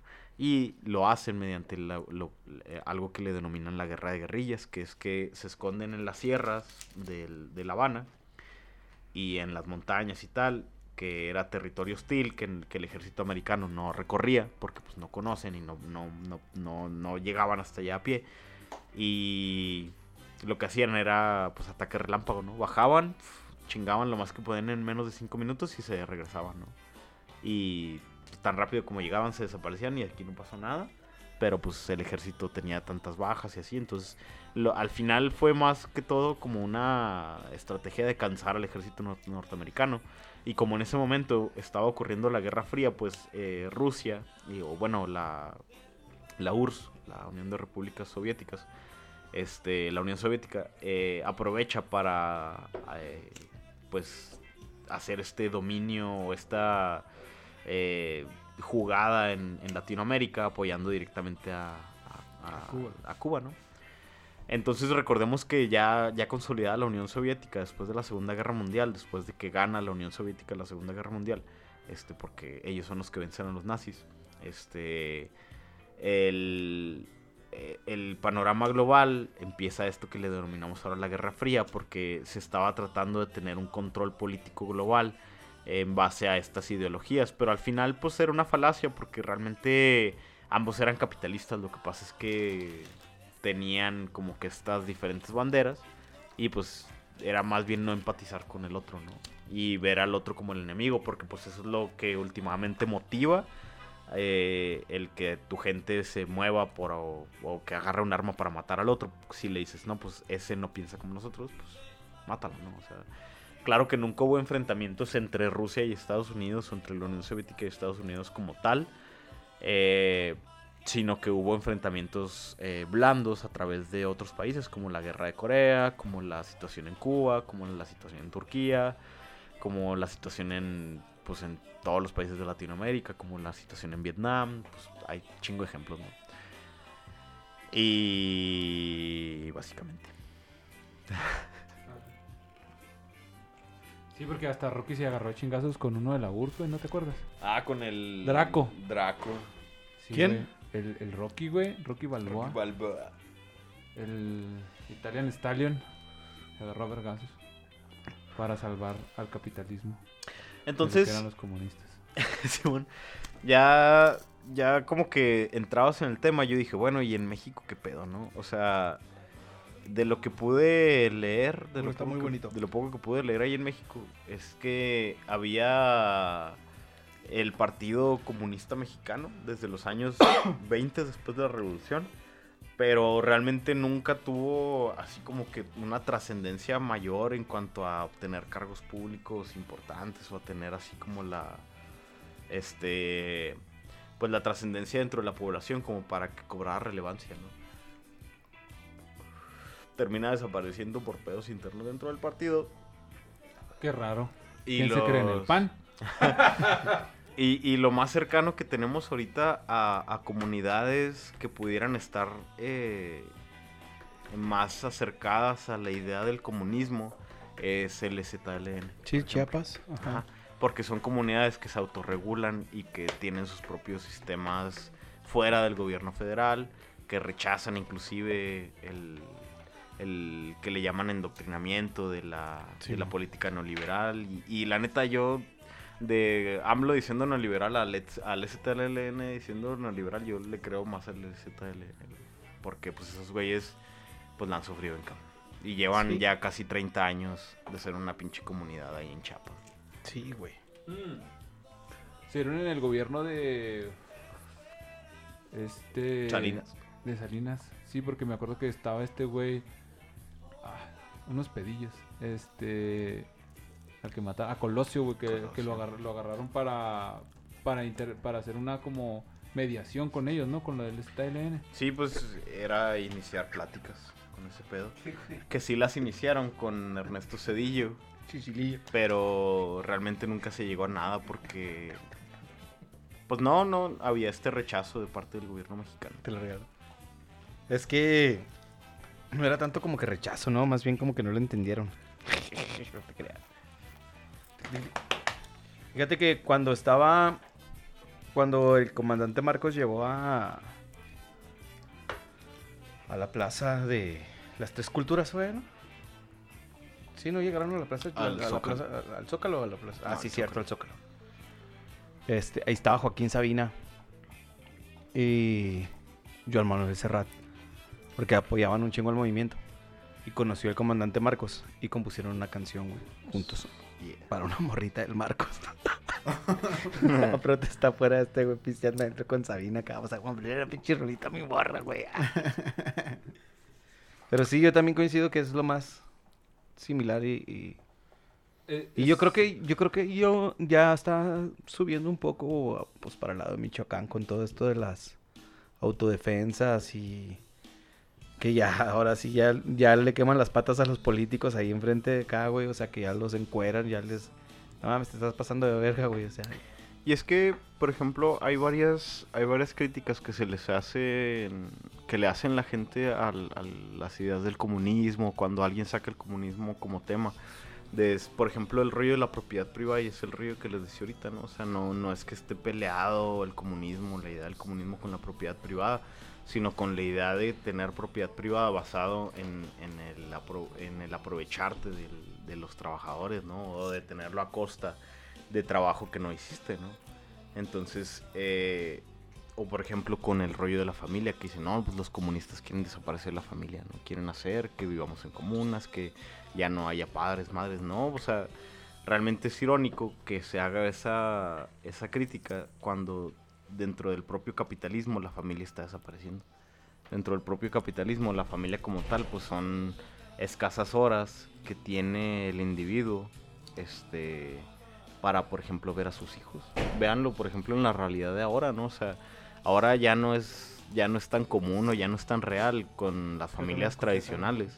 El pedo de, este, sea, como no, pues que el, el papá trabaja y la mamá se queda en la casa en él. O sea, ahora es de que papá y mamá tienen que trabajar para medio vivir ahí en un lugar eh, medio seguro y medio tener ahí para salir los sábados o salir los domingos, porque a veces hasta los pinches sábados se trabaja, o sea. Y, y es un pedo de que ves a tus hijos que dos, tres horas a la semana. O sea, así mucho. Porque tus hijos también se la pasan ahí, o se la pasan en la escuela, o... Y o llegan a la casa y en lugar de convivir tienen que hacer un chingo de tarea. un chingo de tareas, sí, o sea, ¿Qué pedo, güey? Es No entiendo este- ese jale, güey. es este rollo de que entonces cuál pinche familia estamos defendiendo, cuál pinche familia estamos abogando por, ¿sabes? O sea, y de nuevo vamos a lo mismo, o sea, este rollo no es por una cosa de, ah, sí, a huevo, no quiero estar con mi familia, no, o sea, a veces hasta por pinche necesidad, por poner un pinche pan en la mesa, pues tienes que chutarte el jale todo el día y tu esposa también, o tu pareja también, o sea, y, y son cosas que les digo, o sea, dentro de la crítica dicen así como que, ah, el comunismo pretende desaparecerla. Pues realmente el capitalismo ya la está desapareciendo o la está haciendo de una forma tan artificial que realmente te preguntas, bueno, ¿vale la pena? O sea, ¿vale la pena chingarle tantos pinches años para al final terminar en un puto asilo, güey? O para al final terminar este muerto de un pinche infarto nomás porque... No sé, o sea, te tomaste un pinche Viagra y te hizo mal, güey. O sea, Es que ahí O es sea, donde entra la plenitud, güey. O sea, independientemente del, del, de lo que tú quieras ser, socialista, capitalista, comunista, güey. Este, un extremista en cualquier tipo de lo que sea. si te satisface a ti mismo, date. Ahí es donde llega la plenitud, güey. O sea, si lo haces, si tú es- quieres, te sientes bien teniendo una casa, güey. O comprando una casa y terminas de pagarla y te sientes pleno, hazlo. Pero si vas a vivir mortificado, güey, toda la puta, toda la puta vida, o sea, te vas a embarcar con una casa y toda la puta vida vas a estar. Ah, mames, tengo que pagarla, tengo que pagarla. Eso ya es culerés, ¿no? Es estar sufriendo acá. Diokis. Pero ya depende de cada quien cómo lo viva, güey, te digo. Vivimos en una sociedad ahorita que si la meritocracia ahorita sí es así. Ese sería un Tienes buen que- punto para argumentar con los pro vida, güey. Andan chingue y chingue acá con que pro vida, pero tienen tres hijos y no los pelan a la verga. Sí, güey. Siempre se, se les dice, güey, pero de todos modos no, no entienden. Es, es como, bueno, pues apoya a todos los que están ahí mínimo para que aceleren el trámite de la adopción y lo... Nel, esa gente no es pro es pro aborto, es pro parto, güey. Ajá. Es pro parto y ya apenas nace y que se chingue, güey. A ver cómo le hace ese pinche niño, güey. Ya también es un tema muy cabrón ese, Sí, güey. Pero te digo, pues, está muy difícil, güey. O sea, está difícil. Ok. No, yo... se, pausó la música, ¿verdad, güey. Estaba esperando para Ah, güey. decir que... ¿Cómo se llama la bandita que dijiste ahorita? Varón Rojo. Varón Rojo, a ver. Mago Dios. Ah, no. ¿Quién? ¿Cómo dijiste? Este, Escape, escape. hay- Vamos a poner Hay, escape. hay una... Hay, hay un güey que se llama Migala, que ya lo he dicho varias veces. Está así su canal en, en YouTube y también hace podcast, nada más que hace podcast de seis horas o mamás así, entonces no mames. ¿Tú también lo Este, escuchas, va? Para los que se Y- quejan de nuestros podcasts Ya de, sé, de dos horas y Hay media. uno que hay un videillo que se llama Poder, literalmente así. y te explica o trata de explicarte desde su punto de vista el poder, ¿no? Como es... Hay una frase súper chingona que me quedó de ahí que es... Es eso nada más, es gente que tiene el poder, es gente que no tiene el poder peleando contra gente que tiene el poder y así va a seguir siendo por los siglos de los siglos. Y cuando llegas a tener el poder, realmente se te olvida todo y Ajá. te vale verga porque ya lo tienes y ya utilizaste eh, al, al proletariado, güey, para tu, tu fin, para tu beneficio y a la verga. Y por eso siempre, siempre pasa esto, sea quien, es- Sí, sea güey. quien es- sea que esté arriba, güey, siempre va a haber alguien que va a querer tener el poder con la falsa ilusión o la falsa bandera de que va a ayudar a todos, pero El realmente vivo solo lo ejemplo de las campañas electorales, carnal. Sí, Sí, cierto. como, lo, como pasó con Morena, ¿no? O sea, siempre es eso pedo, es ese pedo y ese punto. Y es ahí donde digo, el comunismo es básicamente eso, güey. Porque todo el mundo dice, o, lo- la gente que es pro comunista, güey, que dice, no, es que nunca se ha llevado a cabo, pero estaría bien vergas. Y lo, güey, pero es que también, ¿cómo sabes si las veces que se ha intentado no vale verga? Y lo, "Ah, es que no lo he intentado bien y lo... Entonces, ¿cómo es bien, güey? O sea, si me explico, entonces Sí. está bien pela decir que va a estar bien chingón cuando no haya pasado, ¿no? O sea, ah, es que yo soy una verga para los putazos, güey, aquí sentado y... Sí, es, Pero a mí no me gusta pelear, güey, pues soy una vergota, güey. Es Pues no mismo- mames, güey. es como lo mismo que comentaba el Franco Escamilla que les dije el otro día, ¿no? ¿Cuál de todo? Que dice el güey, es que no mames, o sea, yo era acá comunista o así rojillo y un chingo de pendejadas acá toda madre, güey, porque pues siempre sufría por feria, pero ya nomás empecé a ganar dinero y dije, ay cabrón, sí está muy bonito de este lado, güey, como que ay, mínimo y ya duermo más, güey, mínimo ya tengo este, o sea, que ya que le empezó a ir bien. Dice, está muy cabrón ese cambio, güey. Dice, cuando vienes realmente desde abajo y luego Dice, pues gracias a Dios te va bien, dice. Y ahí está muy pelada, como también hay otros ejemplos, ¿no? Que, que se dice, es que está bien pelada repartir el pastel cuando no es tuyo y no lo pagaste, güey. Así Entonces, es, ¿qué es lo que hace el comunismo, no? O sea, sí, güey, no tengo el pastel y está bien pelada aquí repartirlo ahorita con nosotros. No, sí, mira, te toca tanto, tanto. Pero llega el pastel, güey, tenemos hambre. Nos va a valer verga, le vamos a meter las manos ni el pinche Fíjate que- vamos a usar, güey. ¿Cuán- ¿Cuánto tiempo creen que ustedes que se adapte una generación a un cambio? Supongamos, eh, este, no sé. ¿Sabes qué, güey? Ahorita estamos en un mundo capitalista, güey. Este, vamos a analizar bien la estructura de- de- del comunismo, güey. Y vamos a darle 50 años. Pero se va a empezar a enseñar a partir de esta generación hacia adelante, güey lo que van a vivir en la escuela, lo que van acá, y a los papás se les va a estar dando como que este conocimiento para que no vayan a interferir entre el- la oposición hacia, digo, el, sí, el- la doctrina que van a tener todos estos niños, güey. Pero todo lo que sigue atrás, güey, de esta generación va a seguir manejándose igual como está. Simón. ¿Por qué? Porque estos niños ya van a empezar a creer. Ya estos güeyes van a ir como que preparando como el sistema, obviamente los organizadores, para que cuando ya esta generación tenga su mayoría de edad, ya tenga, o esta, este libre de pensamiento, güey, que digan, bueno, ya no está tan chavito, ya, ya puede cagarlo un poco más, ya tenga ese, ese, como que ese conocimiento y vivan de esta manera. A los 50 años digan, no, no funcionó este pedo, vamos a ser socialistas, güey. Igual vamos a analizar este pedo, güey, a partir de esta generación vamos a crear y aquí, y obviamente que se vaya dando un registro. Esto es una pinche super mega falacia, obviamente, ¿verdad, güey? Pero era, serían solamente así, podrían ver qué es lo que sí funciona y qué no. Bueno, va, ahí les va. Échale, Entonces. Es que ya ando eh, marihuano también, carnal. No, no, está chido. De hecho, voy a ligar ese punto. Fíjate, eh, tienen toda la razón. Y realmente eso que mencionas de vamos a poner 50 años es justo lo que mencionaba Diego, que es una dictadura. O sea, es decir, vamos a, desde esta pinche generación a la verga, se quedan sin Afore, que ya lo hicieron. ya, Ninguno de nosotros ya. tenemos Afore. Entonces, el rollo... No, yo sí tengo aforo, afore. Lo que no tengo es pensión. Ah, bueno, sí. eh, bueno, el punto es que el, el rollo, este... Es Tú que puedes tener ya, ya una vez que, que toman ese tipo de decisiones, pues sí se convierte en un estado totalitario, ¿no? Donde el estado te dicta como tal.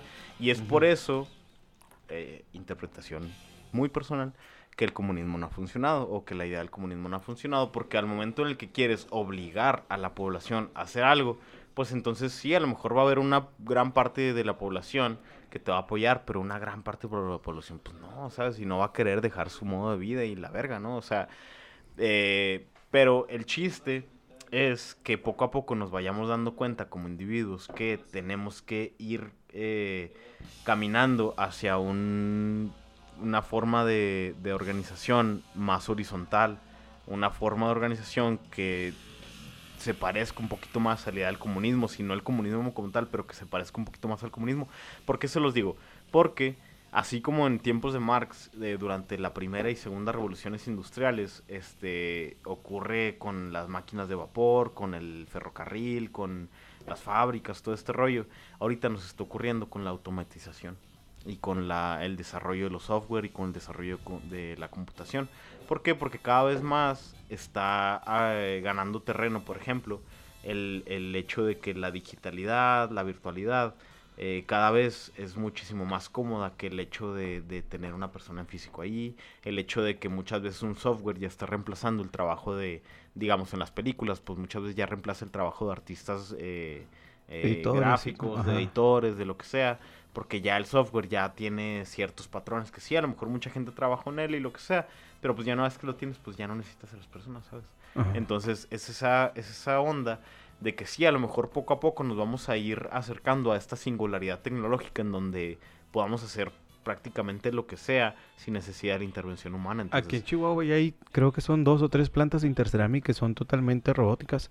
Ahí está, por ejemplo. Este, ¿no? se- obviamente tienen su personal de mantenimiento que están ahí al cuidado de que siempre estén funcionando, ¿no? No me acuerdo si son tres, pero son varias, es más de una. Este. Y justo es eso, güey. Pero si- sin embargo, no dejan de tener. Porque todos dicen, ah, de todos modos, al final necesitan un ser humano para que lo arregle. Y lo, sí. Pero antes eran 100 personas las que jalaban ahí, pendejo. Ahora Pero son sí, 5, güey. No sí. mames. Entonces, justo eso, o sea, ¿qué van a hacer esas 95 personas Ajá. solo de Interceramic, saben? Entonces, si lo ponemos a números globales, sí está muy bonita esta falacia de decir, ah, sí, a huevo, güey, me voy a casar y voy a tener hijos, güey, y le voy a poner como yo a mi hijo, güey, y va a ir a la universidad y va a ser ingeniero, porque tu hijo ya no va a tener trabajo, güey. Tu hijo ya, o sea, si tú no tienes trabajo ahorita, tu hijo ya no va a tener trabajo seguro, güey. Seguro ya no tiene trabajo, güey. Entonces, es ese pedo de decir así como que, ah, cabrón, o sea, ¿por qué, güey? Si el pinche libre mercado nos dice que todo mundo podemos ser ricos, güey, si le echamos ganas, si nos ponemos la camiseta, si mi papá me dejó tanta herencia, güey, si no sé qué, o sea, pero te vas a dar cuenta de que al final de cuentas, si aun cuando tu papá te dejó 20 casas, güey, 30 carros y 80 casas y, la, y negocios y la chingada, pues al final de cuentas en 20 años, güey, Coca-Cola, que va a ser la dueña de todos los medios de telecomunicaciones, güey, aparte de la refresquera mundial, güey, pues le va a importar 20 kilos de verga porque pues, la moneda de México va a estar súper devaluada, no sé, o sea, mil situaciones. A lo que voy es precisamente, o sea, que si no, si no nos damos cuenta de que el, el producto de las revoluciones sociales no es necesariamente que tengamos un sistema de gobierno ideal, el producto de estos movimientos sociales y de que existan libros como este, como este aunque tengan 170 años de antigüedad, este, la, Uh. la, no, no, déjenme, déjenme termino. Eh, la ventaja es que inspiran a que la gente luche por cosas que realmente necesitamos. Por ejemplo, antes de que, de que existiera la Unión Soviética, pues ya se peleaba en, en diversas partes de Europa y Estados Unidos por el rollo del trabajo de ocho horas, ¿sabes? O sea, por el pedo de no estar todo el puto día de sol a sol en una fábrica, porque cuando te decían de sol a sol era de sol a sol, güey. Sale el sol, vas a trabajar, se mete el sol, sales de trabajar, güey. Entonces, eh, el, el pedo no es necesariamente que tengamos un sistema perfecto, o que desaparezcamos la burguesía, o que abolamos la propiedad privada, o que todos ganemos lo mismo, ¿no? O sea, pero es el pedo de siquiera inspirar para tener mejores condiciones laborales. O sea, ahorita, por ejemplo, es una mamada el hecho de que, de que pensemos en, en, digamos, por, ejemplo, lo de las mamás, ¿no? De que, de que los Provida, eh, es que me caga ese pedo de los Provida, güey. Eh, de que los Provida estén con este pedo. No, güey, es que dámelo a mí, yo te lo, yo lo creía, güey, o ponlo en adopción, porque no te lo tienes que, que abortar y la chingada.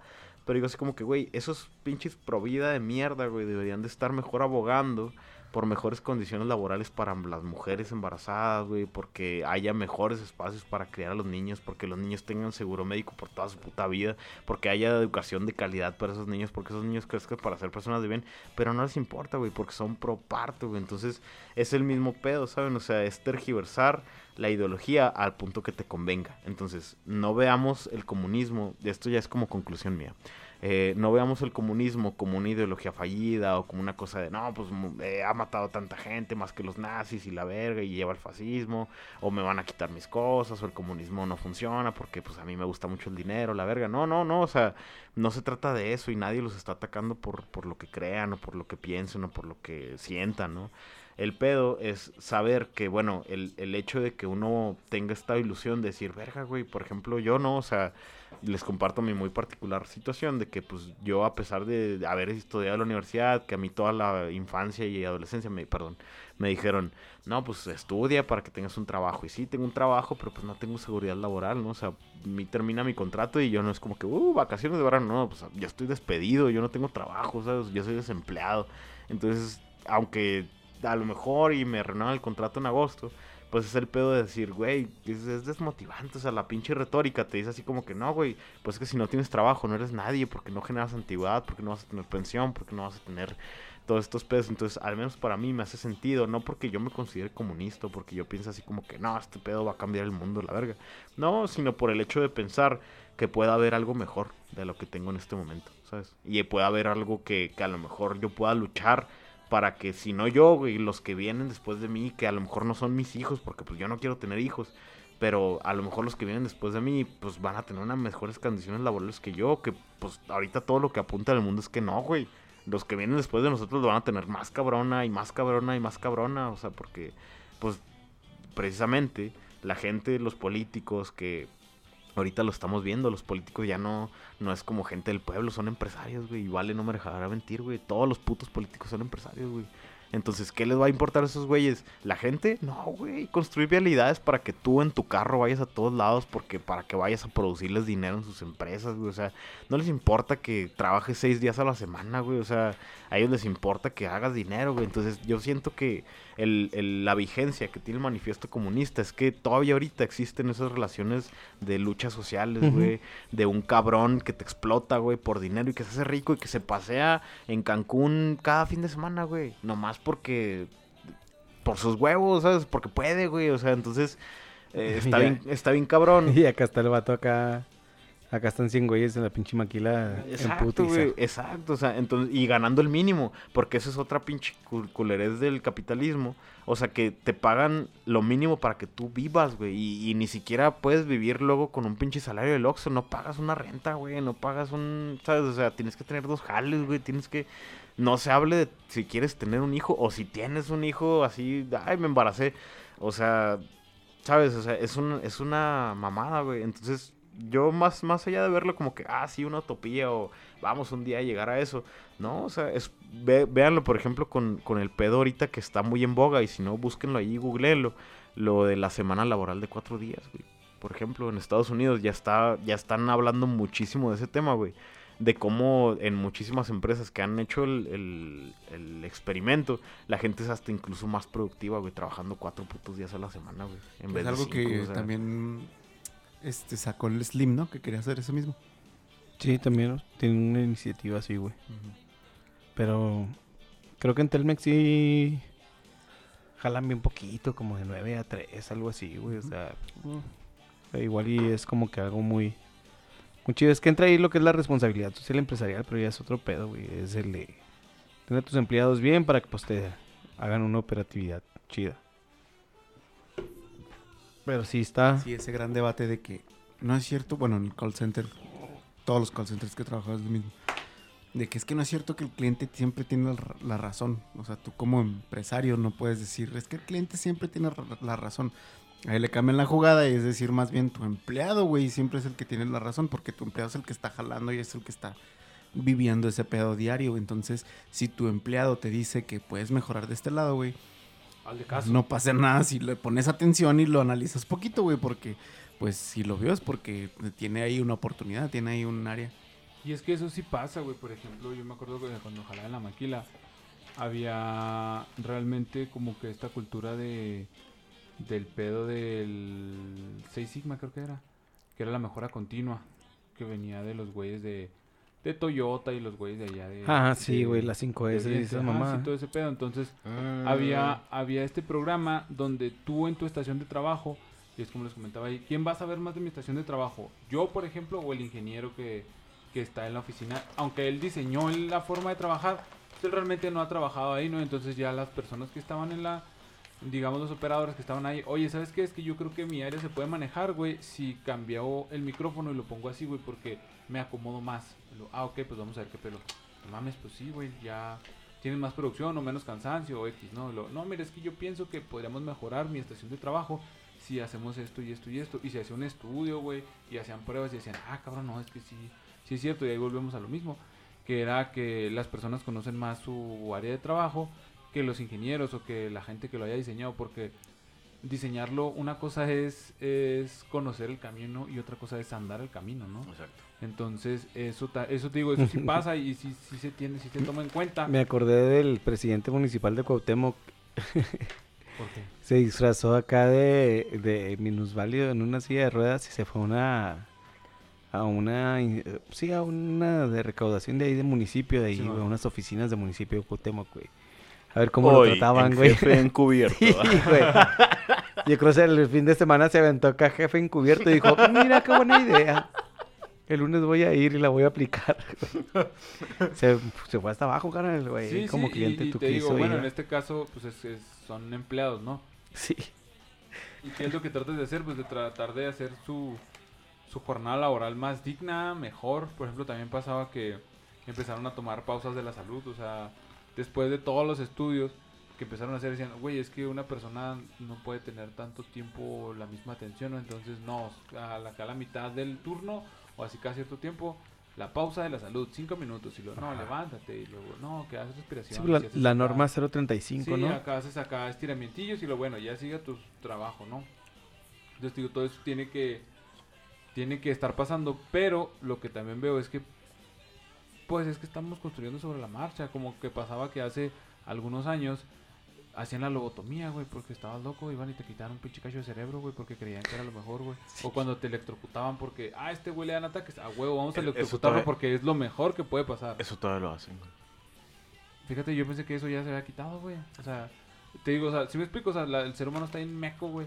Y. Pero los toques son chidos, güey. Déjame me doy. Entonces, estuvo buena esa. Entonces, está, está como que, pues así, así vivimos, ¿no? O Así entendemos, o sea, sobre la marcha. Sí. Sí, carnal, es que ya ahorita estamos viviendo literalmente el día a día, güey. Por ejemplo, tú y Armando que tienen un jale que no es de, de una nómina, güey, que no es bajo una nómina. No sé si tú te pagan bajo una nómina o cheque o cómo te paguen. Pero Nómina. pues tienes, tienes seguro, ¿no? Entonces, ustedes dos no. Ustedes dos sí viven al día al día, güey. O sea, obviamente ya cómo se administren ese es su, es su, su día a día. Pero cuando me he quedado sin jale, güey, que también en el la época del COVID y todo este pedo, que había veces que decía yo, a ver, ¿qué voy a comer hoy, güey? Porque se puso muy difícil para gente que nos dedicamos más a la música que a un jale, güey. Y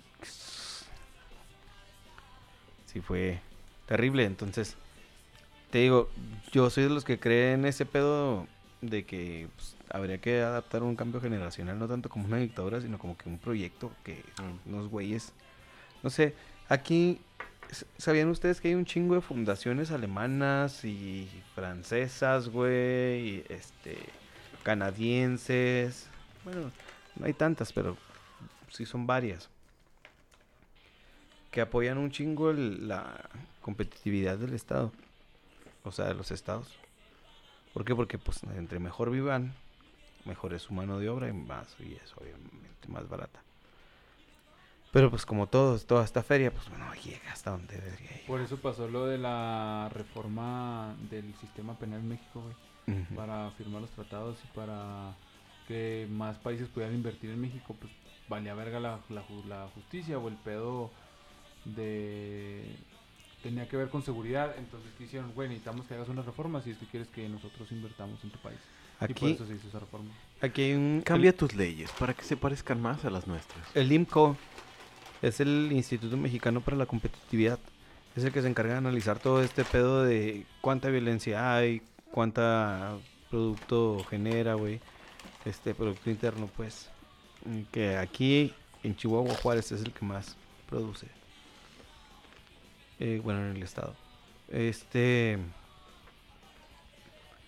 Y ya después de que tiene- mete como que un tabulador todas estas todos estos números de las, de las estadísticas de la violencia y todo este pedo y todo así.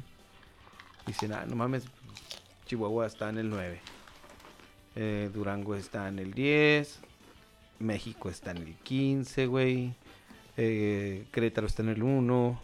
Guadalajara está en el 2. Monterrey está en el 3. A veces está en el 1, a veces está en el 2. Y eso por San Pedro, güey. no te creas, Monterrey es una muy buena ciudad, güey. Como que tiene mucha plusvalía. Aunque ahorita no tengan agua, pero. Este programa está patrocinado por Monterrey. sí, güey, está cabrón, güey, todo el pedo. O sea, sí está. Sí está de pensarse. Está de pensarse, efectivamente. Porque mañana pues, tenemos que vivir, ¿no? Este, digo, tenían, esperemos y mañana nos despertemos. Un saludo para los de la sociedad negativa. Esperamos y no sea otro día más. Por favor de Dios. Con el favor de Dios. Ahorita me persino. No, me, me persino. ¿Cómo, cómo, cómo dice? Persigno. Ajá. Pues sí. ¿Qué dicen, chavos? Amigos? ¿Qué más pues, quieren argumentar? No sé, ¿qué les pareció? ¿Conclusiones? ¿Qué, qué, qué opinan del tema? O no sé. Ah, qué chido. Hace, hace mucho que no ar- armamos una buena discusión.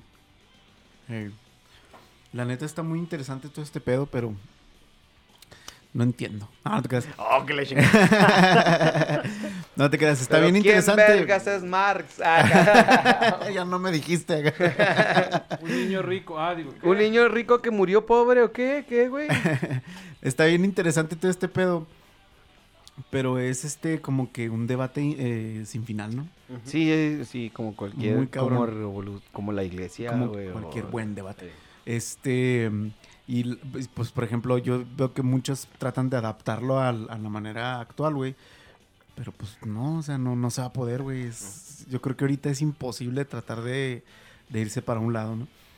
Y como decía el Vale, güey, la neta es... Yo creo que sería prudente empezar a actualizar todas esas ideologías.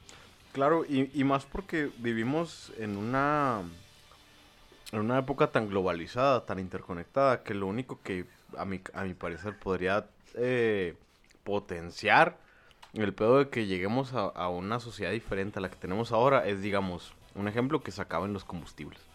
¿Sabes? O sea, que de alguna forma ya no se pueda ¿Qué? producir... Mad Max. Que, ajá, ajá, que ya no se pueda producir diésel en cantidades industriales como para que se muevan pinches barcos, güey. Y de repente, pues ya jamás te llegó tu pedido de Chain, ¿no? O sea...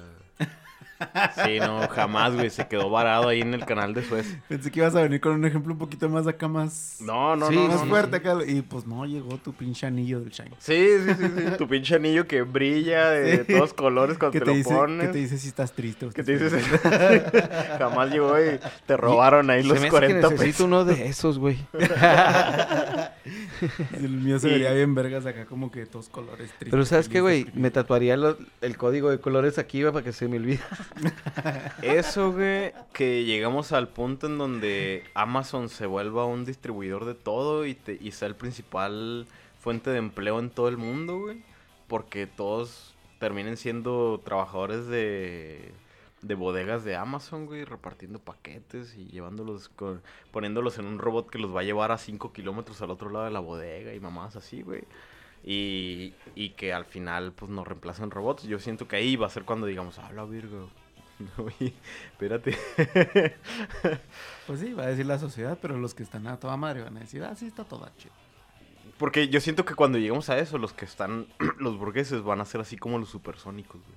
Van a vivir, pero en las nubes así. Con carros que lo hacen. Que les picas un botón y se hacen maletas. Ándale, sí.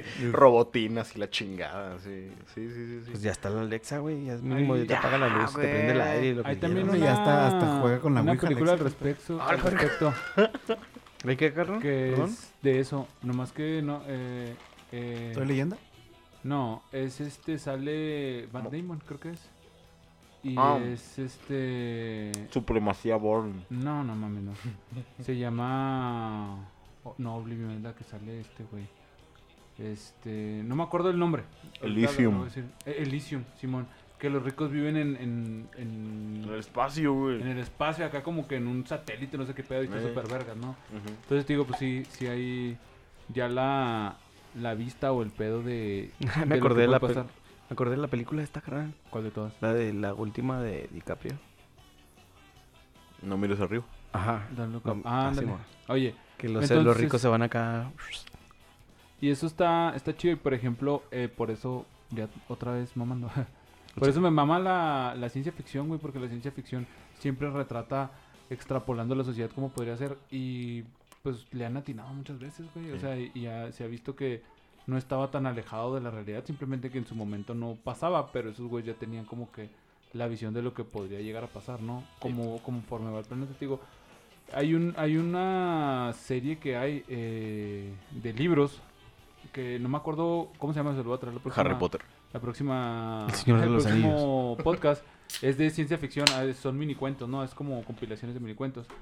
Y hay uno donde hablaba de que en las escuelas, en la, ya vivíamos en Marte y había gente en Marte y en la Tierra, ¿no? Entonces, en la Tierra eh, ya eh, todavía existían escuelas y en Marte ya se, me- no me acuerdo cómo se educaba, pero en las, las escuelas de la Tierra, güey, eran a través de pantallas. Sí. Como, Como la la telesecundaria. Como la telesecundaria, güey. Yo lo mismo, ¿no? Pero no, deja tú la telesecundaria, no. Ahora como estuvo pasando con lo de la pandemia, güey. Y luego, Ah, así, ya. güey. Y luego había pedos, canales que podías ver. O sea, tenías, tenías que hacer matemáticas uno, ¿no? Pero tenías cinco canales para escoger. Y había mm, profes y, y maestros, ¿no? Este, es lo mismo. Maestras y maestros, güey. Sí, maestros y maestras. Había, güey, entonces tú decías cuál escoger, ¿no? Pero pues obviamente esos güeyes le pagaban por views, extrañamente como pasa en YouTube. Entonces, ¿qué hacían? Tenías que hacer interesante el tema, güey. Entonces había maestras que se empezaban acá como que a me desnudar o así, acá ser sensuales para enseñar matemáticas, geografía o lo que sea. Entonces tenían un chingo de views, ¿no? ¿Y Y niños había- con 10 y todo el pedo? ¿Eh? ¿O puro pedo? ¿Qué qué? Los niños sí, sí aprobaban. Eh, pues eh, entre- eh, estaban en... esos güeyes no se encargaban de si probaban o no, tenías que tener tú tus views, ese pedo ya era de ellos, ¿no? Entonces había profesores, no sé, que eran muy dinámicos, que contaban historias o cosas así, entonces había gente que veía eso, y así sucesivamente. Y cuando Claro, lo lees... Porque el hombre puede ofrecer inteligencia, pero la mujer solo tiene su cuerpo. Ajá, sí, sí, por totalmente. ejemplo. No, no, sí, la neta, sí. claro que estamos hablando de, de hace, no sé, 60 años que se escribían. Ah, pues, la verga, sí, no, súper machista. O sea, no sí había sí, ciertos tintes. Sí, sí, estos, estas historias no son nuevas, sí son de hace 60 Va, va, años va, o algo así. Y luego, güey, eh, pues cada quien enseñaba como quería, ¿no? Pero como los views... Yo cuando recién lo leí, hace como algunos, ¿qué serán? 5 o 6 años, dije, ay, no mames, esa mamá que antes de que estuviera tan monetizado el YouTube o el Twitch o así, y ahora empezó a ver el YouTube y Twitch, digo, güey, no mames, güey.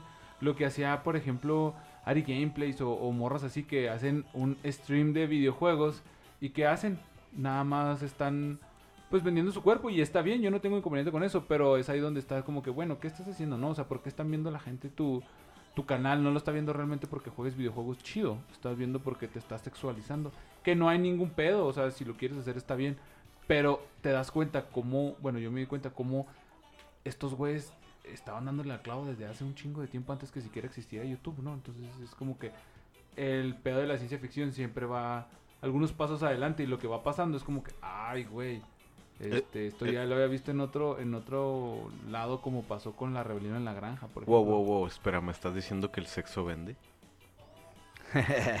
Pues creo que es el, el, el oficio más viejo que hay, ¿no? Dicen. La vender sexo, vender sexo. Pues, Y es- yo creo que yo creo que es de las cosas que controla el planeta, el sexo, el dinero y la religión. Sexo, Dinero y religión. dinero y religión. Mm. Ok. Ok. O Por sea, eso tienen tanta privatización todos. oh, pues sí, digamos que por eso está así. O sea, con uno, con Porque uno te tienen los otros. Te quieren, ¿cómo se llama? Absorber el, cebre- el cerebro. Ay, te creas. Los verdaderos zombies queriendo comer cerebros. Este, pues sí, eso sería ya mi última mi última este, participación en, en este tema. No sé si tengan Redes algunos- sociales. Eh, Greco Scott Kennedy. eh, en Instagram y en, en Facebook. Eh, no sé si, alguien- si el Vale quieres dar tu conclusioncilla. Ya la di, El carnal. Angie- ah, sí, Angie, cierto. El Angie sí, creo que Angie también ya lo con- dio también, ¿no? Ya la Entonces ya nomás quedaría el Armand. También ya la di. Redes sociales, Benji.